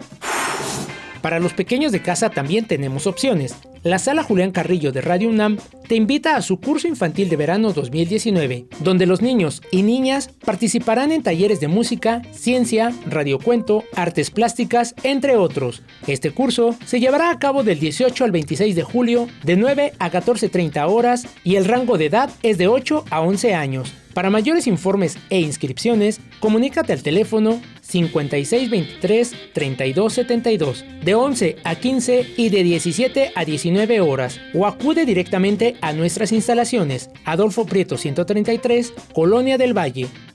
Para Prisma RU, Daniel Olivares. Continuamos dos de la tarde con siete minutos. Ya estamos en esta segunda hora de Prisma RU aquí en el 96.1 de FM, Radio UNAM y en www.radio.unam mx Aquí los estamos eh, también nos están escuchando y también los estamos leyendo y si llega alguna llamada también estamos ahí muy atentos al 55 36 43 39 arroba Prisma RU es nuestro Twitter, Prisma RU nuestro Facebook y aquí estamos leyéndolos a todos ustedes que están por aquí presentes. Gracias a Manuel, a Román Hernández García, a César Soto, a Militzin Sarmiento, Daniel Francisco, muchos saludos, Guerrero de Sangre, Villegas, muchas gracias Hernán Garza, eh, también nos escribe por aquí Alejandro Cardiel, Joel Cabrales, Mayre Elizondo, que nos dice, qué buen programa, nos manda muchos besos. Yo bajo el granizo, ya está granizando. Bueno, lo que sí nos dejó un poco sorprendidos fue la granizada que hubo el fin de semana allá en, en Tlaquepaque y, y en Guadalajara. Bueno, pues parecía una, una postal de invierno en algún lugar muy frío de este planeta, pero no, era aún con en, en pleno verano esta granizada que llegó hasta un metro. Ahí están las fotos. Espero que no haya sido ese granizo tan, tan fuerte y tan intenso, Mayra, pero a ver si nos sigues ¿dónde está granizando? Cuéntanos. Un saludo y abrazo. César Soto nos dice, la práctica genera controversia, el no respetar voluntad anticipada y condiciones indicadas ante notario público. Sí, justo eso, César, platicábamos que pues es una situación en donde en donde las condiciones deben estar dadas incluso cuando estamos en vida y conscientes para dejar esa eh, decisión eh, en lo subsecuente. Alejandro Cardiel nos dice, en la Constitución están definidas las condiciones para ser considerados ciudadanos. Curiosamente, quienes más critican al actual gobierno son quienes menos cumplen con sus obligaciones, empezando por las fiscales. Paguen sus impuestos. Yo me uno a ti, Alejandro Cardiel Sánchez. Los que pagamos impuestos les decimos a todos los demás que no los pagan, que los evaden, que paguen sus impuestos, porque así es como debe ser y debe ser además un tema en donde todo todos estemos parejos pagando los impuestos y que no se nos condonen y además a los ricos, imagínense. Gracias Alex Cardiel por tu comentario, Paloma G. Guzmán, eh, San Ildefonso también, muchos saludos les mandamos, Ed Nicolás, eh, El Zarco nos dice... Eh, que bueno, el programa está pagado por una marca deportiva, no precisamente. Gracias Ike Tecuani por el comentario. Alejandro Cardí nos dice también que bueno que al fin se legisló sobre el tema. Supongo que los grupos conservadores y religiosos se opusieron. Decía el doctor House que no se muere con dignidad, se vive con dignidad. Muchas gracias por el comentario. Eh, también todo un tema, nos dice aquí Alex Román Hernández García. ¿Qué tema tan fuerte? Pues es claro que vivir es más que el acto de mantener funcionando el organismo. También implica la dignidad como, eh, como era que hacía y que hacía y qué sueño tenía. Muchas gracias, Román, por el comentario. Alejandro Toledo en un momento estará aquí con nosotros. Muchas gracias. Lo seguimos leyendo y también nos vamos a la información. Es ahora mi compañera Cindy Pérez Ramírez que nos tiene información sobre el manejo adecuado de alimentos. Asegura que no estén contaminados y reduce el riesgo de adquirir enfermedades. Adelante, Cindy. ¿Qué tal, Deyanira? Es un gusto saludarte. Muy buenas tardes. En México, las malas prácticas en la elaboración de alimentos afecta a una de cada diez personas al transmitir bacterias, parásitos, virus, toxinas y productos químicos, señaló Berenice de la Barrera del Programa Universitario de Alimentos de la UNAM. La comida contaminada es causante de enfermedades de transmisión alimentaria, según el Sistema Nacional de Vigilancia Epidemiológica de la Secretaría de Salud. En tanto, la Organización Mundial de la Salud afirma que los alimentos transmiten más de 200 enfermedades cuya incidencia es mayor en poblaciones con estado de salud frágil como bebés, mujeres embarazadas, enfermos y ancianos. Una de cada diez personas se enferman al año por enfermedades de transmisión por alimentos, las famosas ETA. Yo creo que esta temporada caliente, la primavera y el verano, donde es mucho más fácil para las bacterias proliferar. Aceleran también los procesos de descomposición de los alimentos pues es todavía más peligroso porque de pronto tenemos problemas de fecalismo graves en esta ciudad y entonces esto se pulveriza con el calor, pierde toda la humedad y con las ventoleras pues se esparce por todos lados y es lo que andamos respirando y bueno, si comemos en la calle pues también es lo que consumimos. Las buenas prácticas en el manejo de los alimentos, tanto en casa como en la calle, son fundamentales para asegurar su inocuidad. En ese sentido, la OMS hace las siguientes recomendaciones de Yanira. Lavarse las manos, asear las superficies, equipos con agua corriente, usar una cubeta con agua para sumergir los trastes o los ingredientes solo concentra la carga microbiana. La limpieza requiere agua limpia y corriente. El tallado de utensilios y superficies debe ser con agua, jabón y estropajo o cepillo. Separar los alimentos crudos de los cocidos y usar de manera adecuada la tabla de picar. Lo ideal es cortar con un cuchillo y una tabla de color para cada alimento, verdura, fruta o carnes, pero tener al menos dos será de gran utilidad. Otro consejo es procurar la cocción adecuada que elimina casi todos los microorganismos. Se deben alcanzar los 70 grados centígrados de temperatura y cuidar que los jugos de las carnes rojas y pollos sean claros y no rosados. El recalentamiento correcto elimina microorganismos que podrían desarrollarse durante la conservación. Mantener la comida a temperaturas seguras también es importante. No se deben dejar los alimentos cocidos a temperatura ambiente por más de dos horas. En caso de refrigerarlos debe ser a menos de 5 grados o mantenerlos calientes por encima de los 60 grados. Tenerlos tapados mientras se enfrían evitará la contaminación, la cual sucede por vías aéreas y la gravedad que provoca que las bacterias se depositen en las superficies. Y la última clave es usar agua y materias primas seguras, así como limpiar tinacos y cisternas al menos dos veces al año. Hasta aquí el reporte. Muy buenas tardes. Gracias, Cindy. Muy buenas tardes. Dulce García nos informa las afirmaciones de Trump de que los mexicanos dañan a su país carecen de argumentos.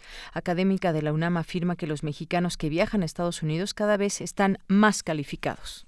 Muy buenas tardes al auditorio de Prisma RU. Uno de cada seis mexicanos que migra a Estados Unidos cuenta con estudios de licenciatura o posgrado, afirma Camelia Nicoleta Tigau del Centro de Investigaciones sobre América del Norte de la UNAM. En el año 2000 había en la Unión Americana 269 mil con licenciatura. Ahora la cifra se aproxima a 700 mil y la tendencia es ascendente, aun con el discurso de Donald Trump de que la migración calificada daña los trabajos locales. Escuchemos a la académica. El aproximado es que uno de cada seis ahora tiene estudios de licenciatura.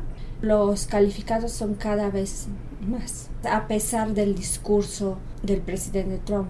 Es importante separar la postura estatal de postura de las empresas. Si hay un rechazo a la globalización, a los efectos negativos que han vulnerabilizado ciertos tipos de poblaciones, no solo en México, sino en, en, el mundo en general. Hay personas que no han sido favorecidas por la economía del conocimiento, pero los profesionistas sí han sido favorecidos.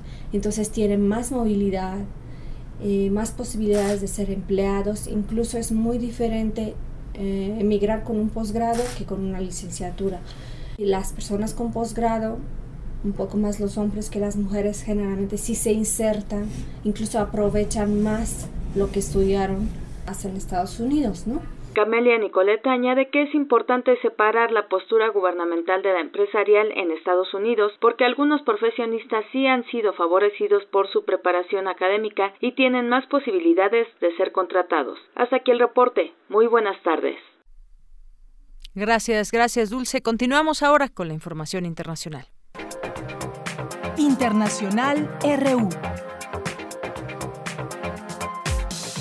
El presidente de Estados Unidos, Donald Trump, firmó un paquete de 4.600 millones de dólares destinados a ayudar al gobierno federal a hacer frente a la ola de migrantes centroamericanos en la frontera con México. También anunció el comienzo este 4 de julio de redadas masivas contra migrantes para su deportación. Los demócratas nos lo han hecho pasar mal, pero este ha acabado convirtiéndose en un proyecto bipartidista y ahora lo que queremos es hacer un proyecto de ley para la seguridad fronteriza. Quiero agradecer a México todo lo que está haciendo. Tienen casi 20.000 soldados entre las dos fronteras. Tiene 6.000 en su frontera sur con Guatemala. La gente que mejor entiende la frontera son los hispanos. Ellos lo entienden mejor que nadie. No quieren tener que sufrir crímenes, no quieren que les recorten los sueldos o perder su trabajo. Por eso mis cifras en las encuestas han subido mucho gracias a los hispanos. Los líderes de la Unión Europea llevan a cabo en Bruselas una nueva jornada de negociaciones en busca de los principales puestos de la comunidad política. Italia y los países del este continúan bloqueando al socialista holandés Frans Timmermans como presidente de la Comisión Europea Europea. Habla el primer ministro italiano Giuseppe Conte. Con Timmermans como presidente de la Comisión.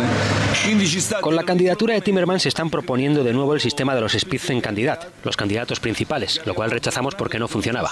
Ahora proponen lo mismo una vez más y además también proponen este nombre como parte de un paquete cerrado que se decidió en otro lugar. Italia no puede aceptar este tipo de cosas.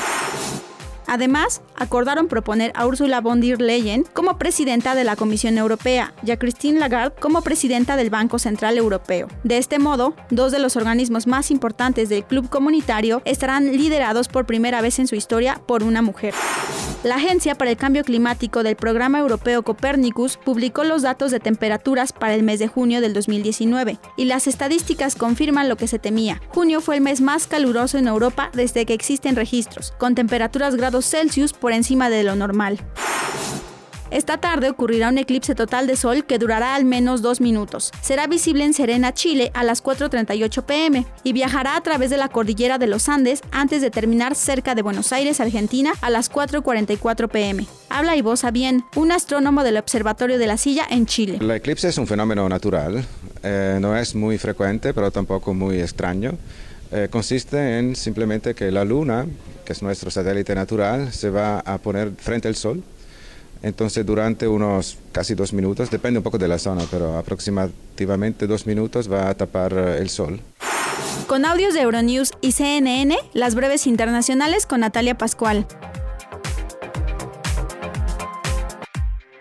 Porque tu opinión es importante, síguenos en nuestras redes sociales, en Facebook como Prisma RU y en Twitter como arroba PrismaRU.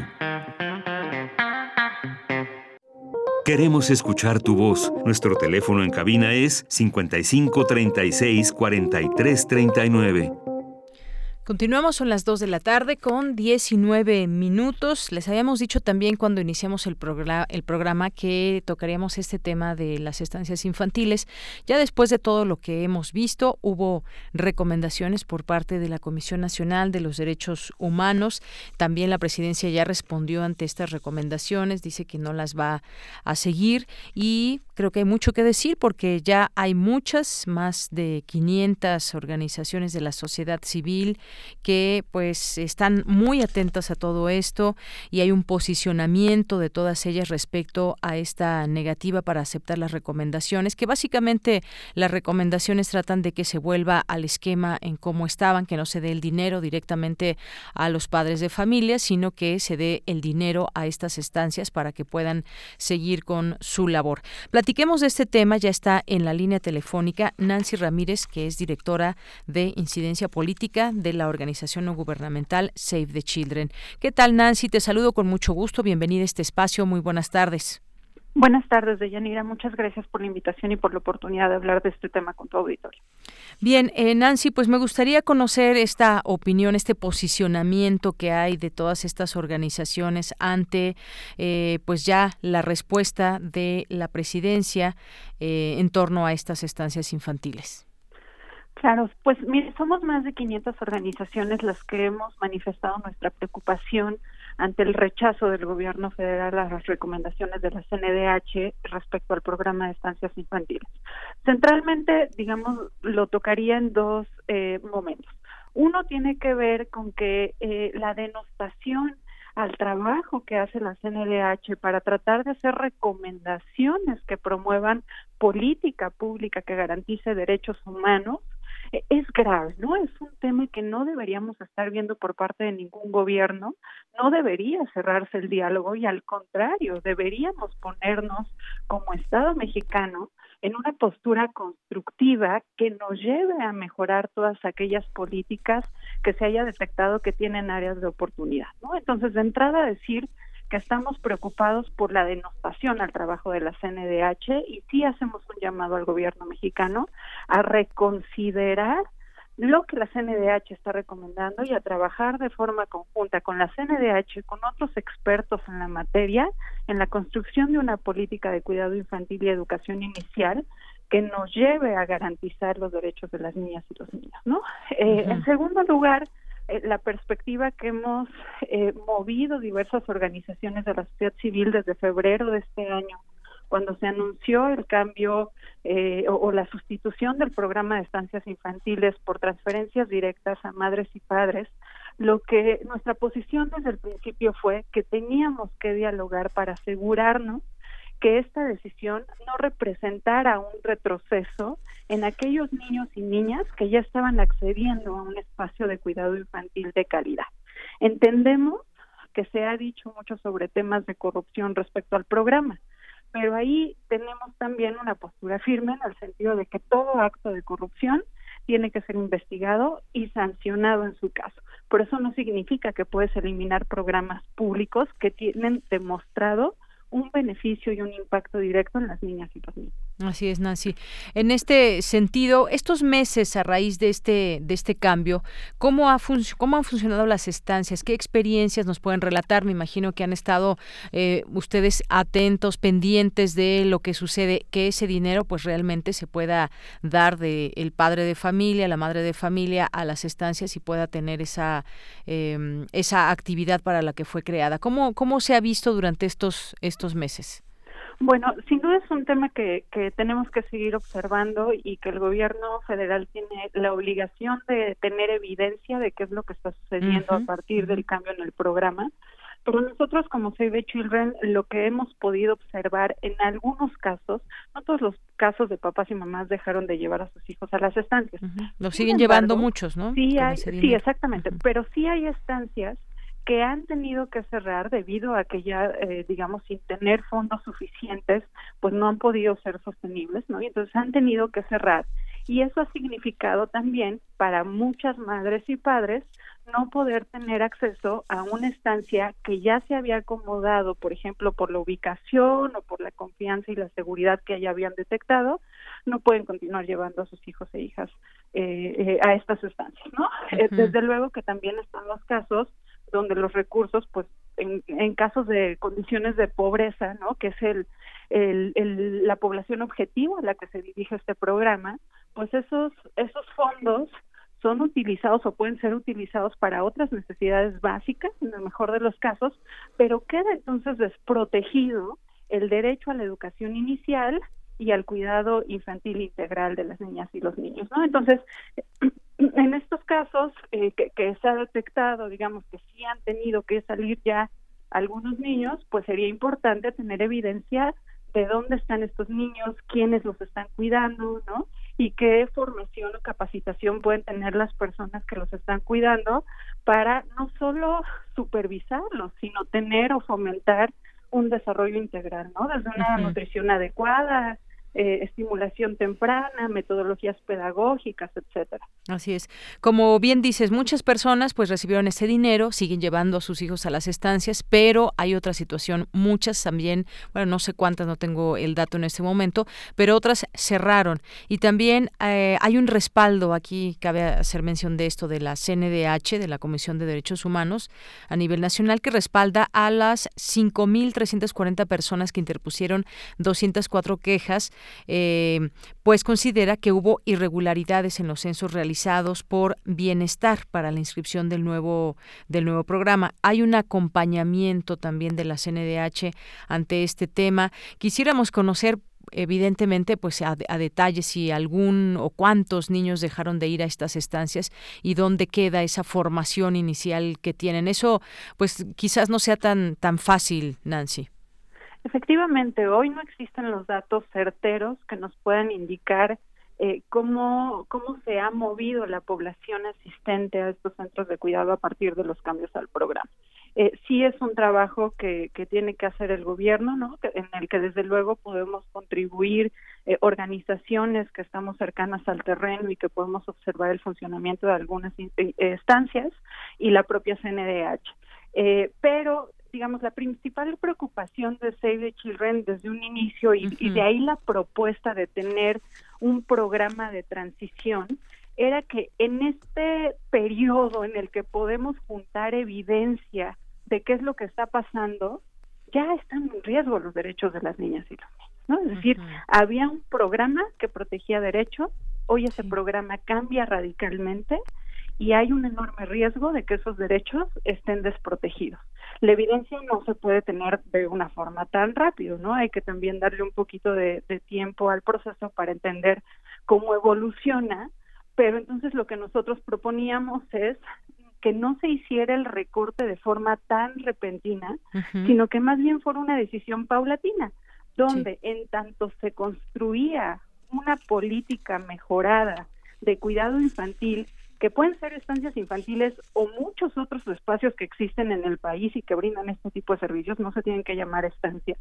Mientras se construye y se mejora eso, y sobre todo en la gestión de los programas para evitar actos de corrupción, ¿no? Lo, que se supone que se ha detectado, entonces mantener las estancias que ya estaban. Y hasta que no se tuviese la seguridad de tener un programa ya fortalecido, entonces ya podíamos eh, transitar a ese nuevo programa, ¿no? Pero, pero tanto no podíamos dejar desprotegidos a, miles de niñas y niños y a sus madres y padres, desde luego, y a las educadoras que por muchos años se han dedicado al cuidado infantil son sus empleos también y han construido tejido social, infraestructura educativa al final del día y, y, eso tenía que ser protegido o tiene que ser protegido todavía. Así es. Bueno, pues queríamos conocer de cerca esta eh, opinión tuya, Save the Children, que pues vela justamente por los derechos de, de las niñas, de los niños en este tema y en este sentido después de lo que sucedió con la CNDH. Sabemos que desde un inicio hubo un reclamo, un justo reclamo por parte, pues desde padres de familia hasta personas que trabajaban y que trabajan en las estancias, que afortunadamente muchas han tomado su rumbo, pero no podemos también dejar de hablar de, eh, de todas aquellas que cerraron o de aquellos niños que no se sabe si eh, están en alguna otra cuando se cerró la que a la que normalmente acudían y es estar atentos justamente a este tema de los derechos. Son derechos universales también que, que se tiene pues el derecho a tener un, un lugar un lugar digno. Muchas veces sabemos los padres de familia trabajan y pues estos lugares son justamente necesarios para eh, ser parte de la formación de los pequeños. Nancy, pues no sé si quieras agregar algo más. Solamente, eh, digamos, cerrar diciendo que este es un tema de derechos sociales, que es importante que se haya tocado porque es un tema que ha sido poco relevante en el país. Menos del 15% de las niñas y niños menores de, de tres años tienen acceso a su derecho a la educación. Los derechos sociales no se garantizan con transferencias monetarias. Por ejemplo, tú no puedes garantizar el derecho a la salud dándole dinero a las personas. Lo que el Estado tiene que hacer es crear la infraestructura y las prestaciones que permitan que las personas accedan a servicios de calidad. Eso nos ayuda a garantizar derechos sociales. Y el cuidado infantil y la educación inicial es un derecho social y por lo tanto la transferencia monetaria no lo garantiza. Claro, de origen hay quizás una buena intención en todo esto, tema de la corrupción o lo que sea, pero no se puede descuidar también estas partes tan sensibles dentro de estos de estos esquemas. Pues Nancy, muchísimas gracias por estar con nosotros aquí en Prisma RU de Radio UNAM. Gracias a ustedes. Muy buenas tardes. Buenas tardes. Nancy Ramírez es directora de incidencia política de la organización no gubernamental Save the Children. Continuamos. Relatamos al mundo. Relatamos al mundo. Poesía RU. Himno de amor de una pecadora. Maya Jerek.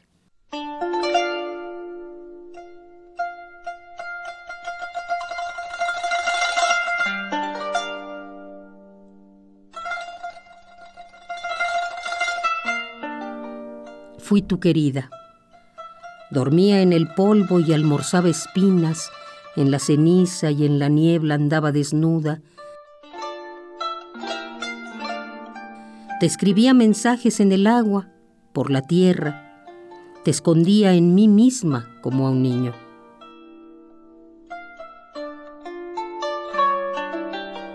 Fui tu cuchillo en la caña y la fuerza del ángel Fui la mano que en la nieve desparrama confetis. Yo era tu mujer, olía leche y sangre. Olía las heridas bajo la piel cosidas con un lápiz, a las mañanas llenas de soledad, nubes lluviosas, y olía los clavos con los que clavaron mis dedos a tus muñecas, aquellos que esconden sus rostros en la oscuridad, crueles como los siglos pasados.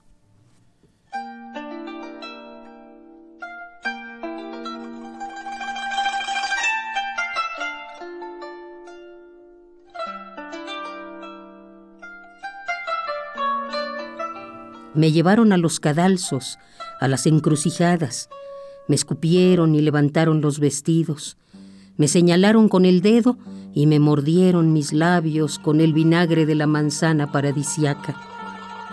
Se rieron y me dieron vueltas como a un juguete de latón.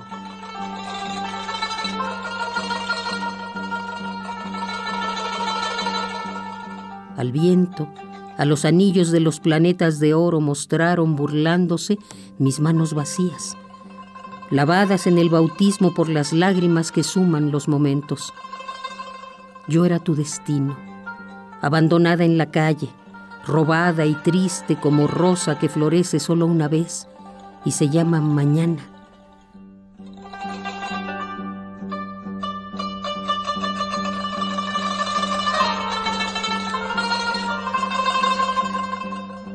Fui sirvienta y la primera bailarina entre nubes de papel y las sábanas arrugadas sin tu cuerpo. Los tuve, los llevé orgullosamente como joyas, los ojos miopes de tu hijo no nacido. Era tu querida, cruz y dicha nunca nombrada, casada con el dolor, invisible en tu mesa. Y ahora sonrío tranquilamente mientras hablas al espejo que no me recuerdas y que no sabes cómo puedo ser, mientras escondes el anillo que robaste al sol para mí, mientras me cubre con las florestas de la nueva primavera, y en vano cierras la boca al muchacho de tu corazón que susurra la sombra de mi sombra. Querida, fuiste loca y mía, y yo todavía soy tuyo.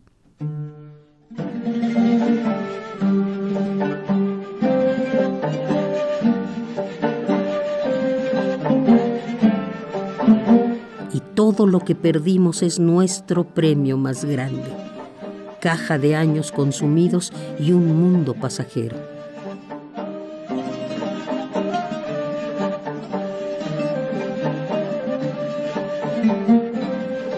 Himno de amor de una pecadora, Maya Jerez.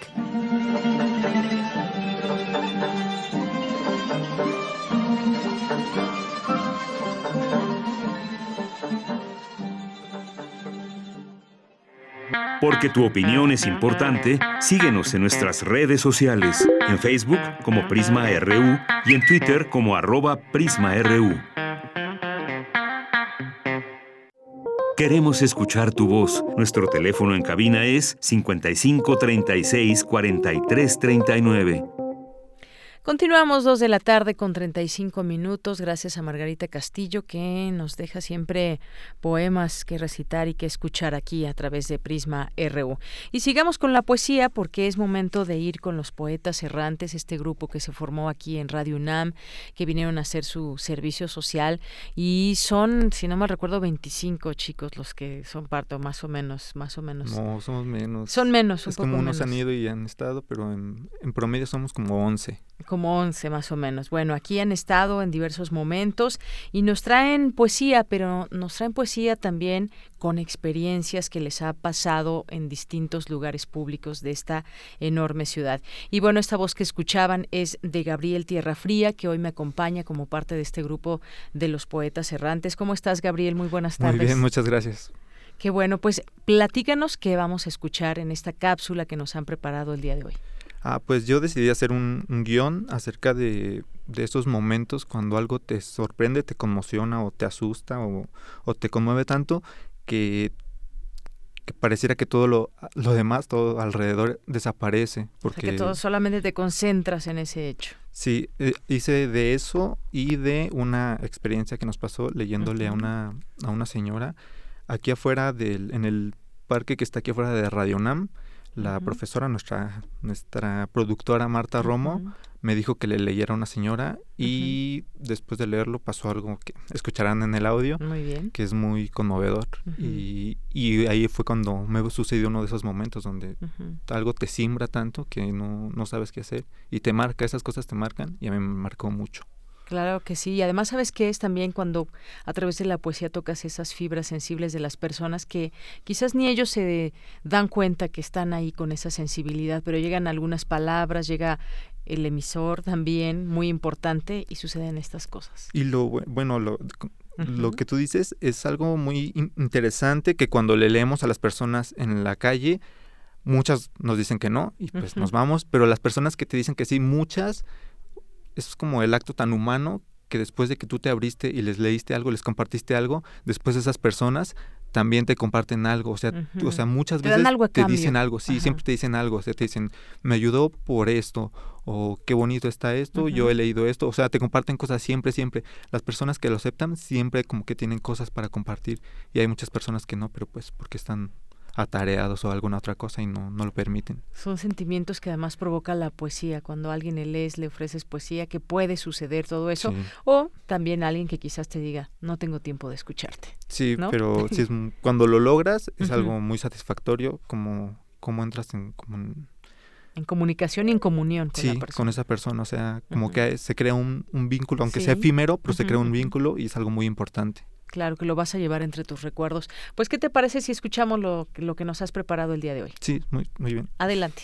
A continuación escucharemos a los poetas errantes de Radio UNAM. Poeta soy, errando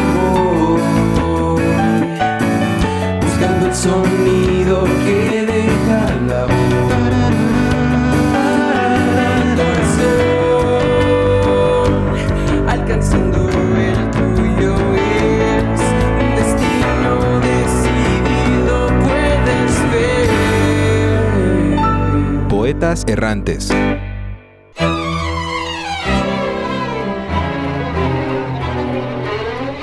¿Sabes lo que es un momento supercampeones? ¿Cómo vas a saberlo si lo acaba de inventar? Te cuento. ¿Has notado esos momentos tan poderosos que logran eliminar el sonido del entorno? Ejemplo, estás en un bar y de pronto ves a una mujer. No, una mujer no, ves a la mujer más bonita que tu última novia, con una sonrisa que te recuerda la primera vez que probaste el helado, más tierna que un koala bebé y tiene puesta una playera de tu grupo favorito. Es ahí cuando todo desaparece. Fuera sonido de bebidas, fuera sonido de risas, fuera sonido de conversaciones, fuera música. Y es en ese tiempo y espacio que solo existen tú y ella. Eso es el momento Supercampeones.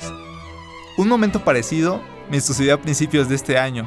La mañana del 8 de enero escuché por primera vez un poema de Rafael Alberti, que me pareció el arma más efectiva contra la friend zone.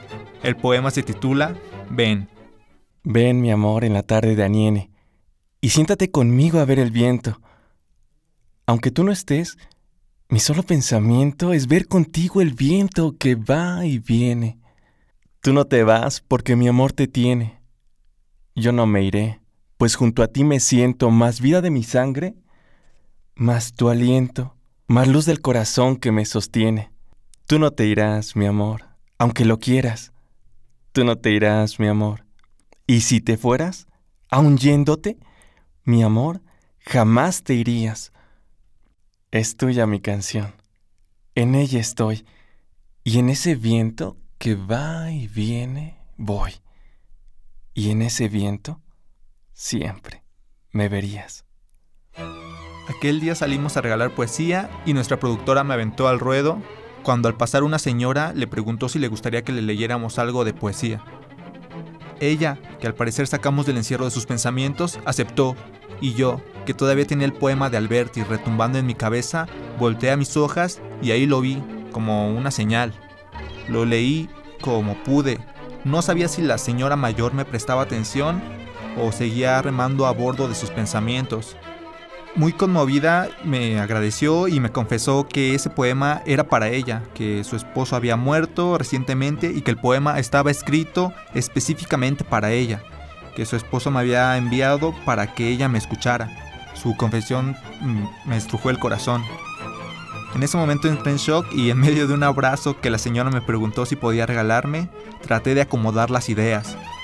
No pude, unos minutos después y varias releídas del poema Ven, entendí que eso que para mí era un capricho de adolescente enamorado, para la señora tenía un significado mucho más profundo después de la muerte del amor de su vida. Tú no te irás, mi amor, y si te fueras, aun yéndote mi amor, jamás te irías. Para un descreído como yo, son duros estos momentos, no es tan fácil ver que las ideas que uno tiene acerca del final de la vida, solo como un cuerpo que deja de funcionar, se ven enfrentadas a las experiencias de una persona de mayor edad, con mayor mundo recorrido, y que te enseña lo que es querer con todo el corazón y extrañar con toda el alma.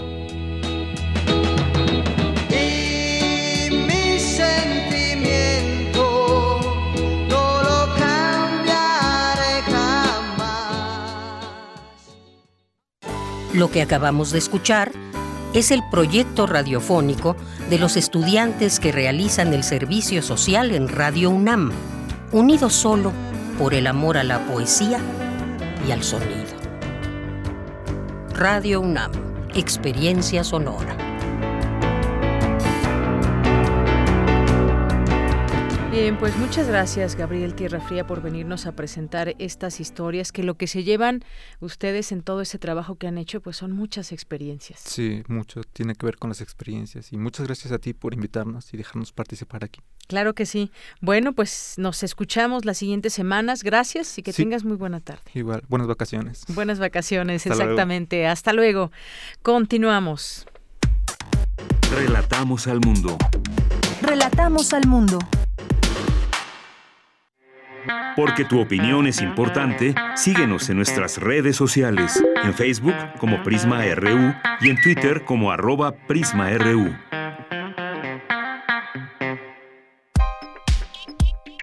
Colaboradores RU. Literatura. Es martes de literatura y ya está con nosotros Alejandro Toledo vía telefónica, escritor y ensayista, y en esta sección a la orilla de la tarde. ¿Cómo estás Alejandro? Muy buenas tardes. Muy bien, de venir aquí. Estoy en San Luis Potosí. Ah, qué bien. Muy bien.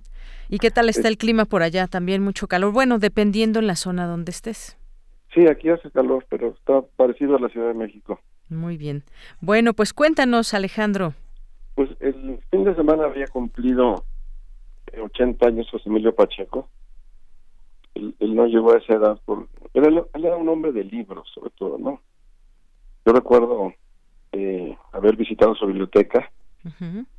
eh, esta que, que, pusieron ustedes en la mañana para, avisar del programa. Sí. Y era increíble este, estar ahí. Incluso él me, entre que me regañó y no, porque me dijo que que él habría hecho lo mismo que yo estaba haciendo, que era distraerme viendo los títulos que estaban en... O sea, era una biblioteca completa. En la foto famosa esta de, Rogelio Cuellas, él eh, está como en medio de, de pilas y pilas de, libros, libros en las paredes, libros en todos lados.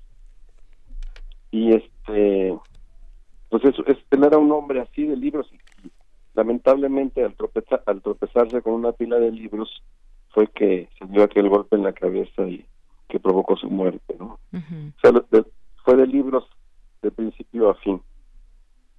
Y la obra afortunadamente ha estado circulando eh, en gracias a Editorial Era que tiene la, mayor parte de sus libros. Hace ya un poco más de un año apareció esta sección que se llamaba Inventario, que empezó a publicar en el Excelsior de Scherer y que continuó en, en la revista Proceso, que hizo hasta también hasta el final, ¿no? Y es, y es eh, un, un personaje eh, pues impresionante en muchos sentidos en cuanto a las herramientas que sabía utilizar del periodismo cultural. Tenía un gran sentido de la oportunidad periodística. O sea, cuando venía alguna celebración, algún aniversario, cuando ocurría algo suceso, por ejemplo, cuando murió Ibargüengoitia con otros escritores en, en Madrid, su capacidad de reacción era impresionante. O sea, a las pocas horas o a los pocos días ya leíamos el inventario, que era un resumen de la obra de esos autores con información de, de primera mano, sin equivocaciones, eh, yendo directamente a la obra, a los libros y manejándola como si fuera un, un experto en la, en la materia, que lo era, pero tenía la capacidad de especializarse de una forma muy, como muy rápida, ¿no? Igual de temas del siglo de oro, él escribía eh, pues con suficiencia, digamos, la historia de la poesía la manejaba muy bien. Eh, cualquier tema que le pusieras lo sabía manejar y, y producía textos que eran ensayos o mini ensayos que se publicaban en la columna inventario. ¿no? Entonces, lo que hay en ella es una, un paquete en tres tomos, que es una antología del inventario. Y es una, para nosotros es ya como una guía, como una especie de enciclopedia de la literatura de los últimos siglos. Tres tomos. Abarca muy bien el, el siglo XX, por ejemplo, ¿no? Sí, pero Conocía el, primer eh, el primer inventario está fechado en 1973, imagínate. Ajá. En el Excelsior de publicado en el Excelsior de Scherer, me parece, Exacto. ¿no? Sí, sí, sí. Curiosamente Arreola, José Arreola también tuvo una columna que se llamó Inventario y tiene un libro gemelo que en cuanto al título, ¿no? Un poco la tradición que asume Pacheco yo creo que también es la de, por ejemplo, Salvador Novo, que hizo esta columna, esta serie de columnas que después se convirtieron en los libros de, La vida en México en tiempos de era Miguel Alemán o López Mateos, algunos de los cuales eh, el mismo Pacheco hizo la, la recopilación y la y la edición. Entonces, para mí el inventario es, es- una, digamos, enciclopedia de la literatura mexicana la mano. Él se resistió muchas veces hacer esa recopilación. Le daba eh, pavor el, haber cometido errores y, y al enfrentarse a la recopilación, a la recopilación tener que corregirlos, enfrentarlos, este, darles la vuelta, lo que fuera, ¿no? Entonces esa recopilación se hizo hasta hasta su muerte cuando él ya no, digamos que ya no estaba ahí para para impedirla con sus miedos, pero creo que es un libro muy muy necesario para para nosotros, ¿no? Es, es un gran libro, además de toda la obra que está, insisto, en la editorial era, ¿no? Yo estaba, hoy me puse a leer, por releer el libro Morirás lejos, que es una novela menos conocida suya, quizá más difícil, por ejemplo, que Las batallas en el, en el desierto, que es un libro más, más popular, quizás su libro más popular, y que es un libro sobre el holocausto, sobre la historia de los judíos, en un libro experimental, un poco a la manera de esos libros que se hacían en los años 60, por ejemplo, Faraber de Salvador Elizondo o José Trigo de Fernando del Paso. Está en, como en esa tradición, ¿no? Ujú. Él fue además poeta, un, un buen poeta, cuentista, novelista, y quizás lo que nos debió bueno, durante su vida muchos le reclamamos eso es, es- son sus libros de ensayos. Además era un gran profesor de literatura en, en Estados Unidos, también un buen conferencista, pero esa, esa parte se la reservó como para ser rescatada después de su muerte. ¿no?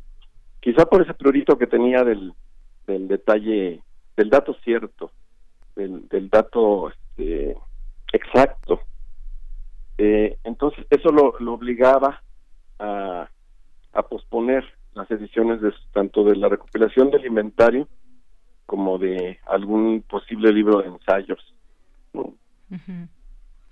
Así Pues es, es un- sí. Te digo, es un autor que, que, que- que estuvo con nosotros por, por muchos años acompañándonos con, con su sabiduría, con su inteligencia. Y es una pena no tenerlo, pero a la vez lo tenemos en, en, en estas ediciones que siguen circulando, ¿no? Ujú. Así es, estas ediciones que siguen circulando de sus distintos libros y esto que nos traes también a recomendación lo vamos a tomar, esta antología de su inventario que decíamos 1973 fue eh, la primera eh, columna que salió, digamos, para poder leerla y la última fue en 2000, en 2014, en 2014 exactamente. Sí, de hecho cuando le ocurre este este accidente de tropezarse con una pila de libros, él ya había terminado su inventario del fin de semana. Lo dejó listo y se publicó de manera póstuma. Así es, que se presentó, por cierto, pues hace unos días también ahí en Bellas Artes. Estaba leyendo aquí esta nota de la jornada en el marco del 80 aniversario justamente del natalicio de José Emilio Pacheco. Sí, el inventario se publicó hace un año ya. Este fin de semana ha habido lecturas distintas de la obra, ¿no? Pero si alguien quiere tener un libro así de, de grandes ensayos de la literatura mexicana, latinoamericana, o en algunos casos de autores extranjeros, el inventario es, es, un libro básico. Bueno, pues dejamos esa recomendación. ¿Sí? Tenía la modestia de, decir que hacía periodismo cultural, pero hacía un periodismo cultural de excelencia, digamos. Y muchos de sus inventarios eran, eran buenos ensayos. Así es. Oye, y pues también, gracias también por contarnos esta experiencia que pues no cualquiera de haber conocido, haber estado en su biblioteca, de conversar con él y por supuesto de seguir su trabajo eh, y que lo compartes hoy con nosotros aquí en Prisma. Sí, muy bien.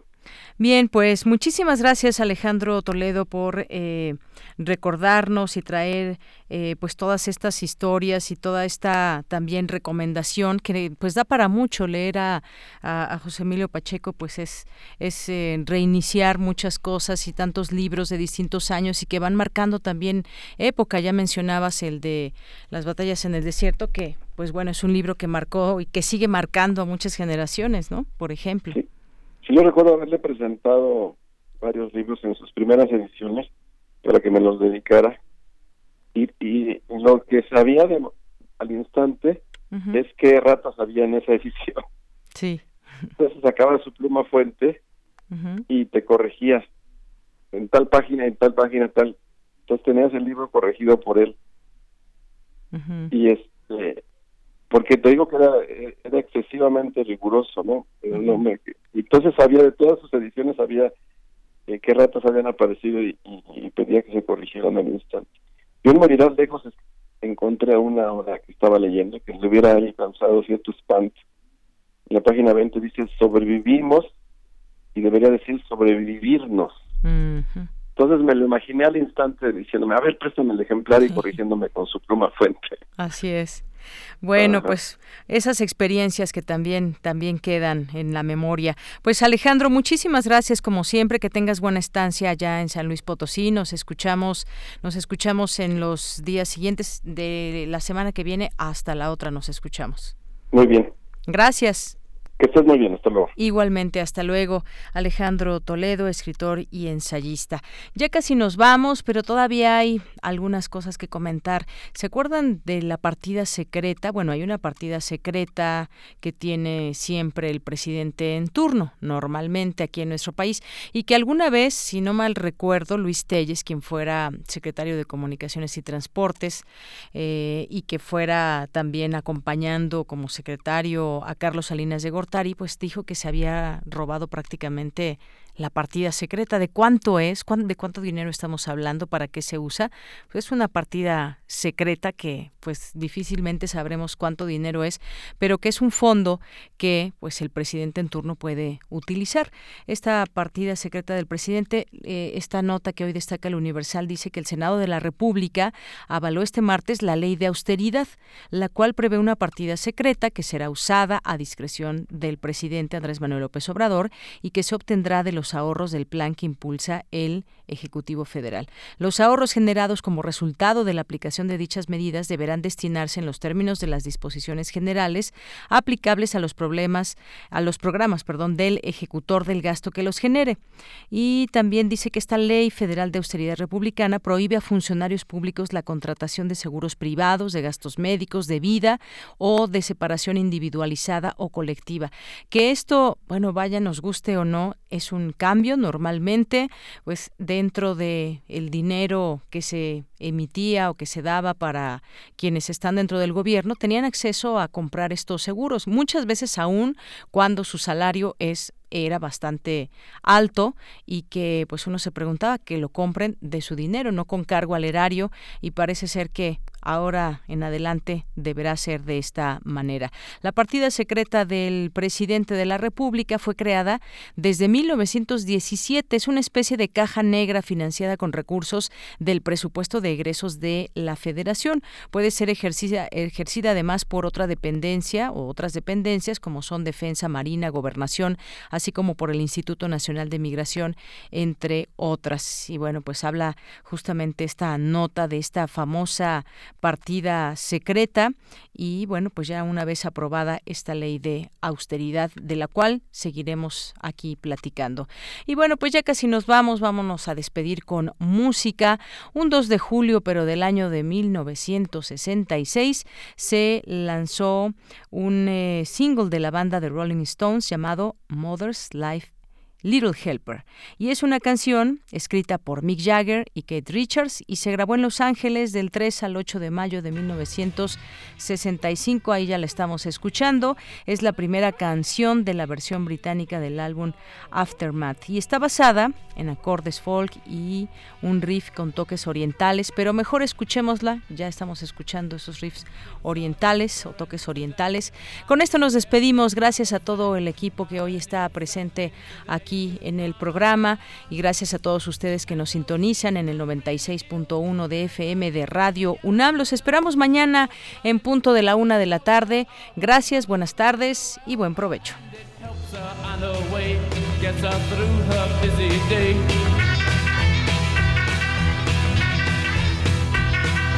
Things are different today. I hear every mother say, cooking fresh food for her husband's just a. So she buys an instant cake and she burns a frozen steak and goes running for the shelter of her mother's little helper and to help her on her way, get her through her busy day.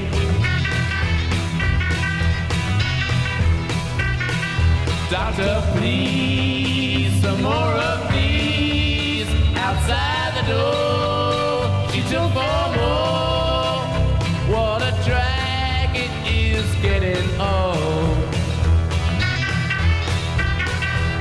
Just aren't the same today. I hear every mother say they just don't appreciate that you get tired. They're so hard to satisfy. You can tranquilize your man. So go running for the shelter of a mother's little helper and for help you through the night. Help to minimize your plight.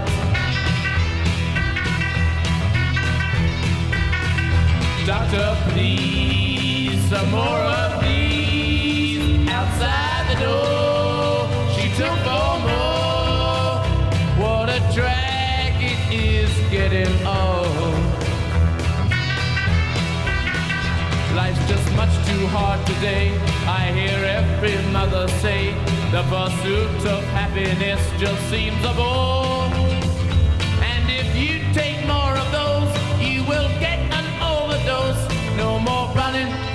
shelter of a mother's little helper. They've just helped you on your way through your busy dying day.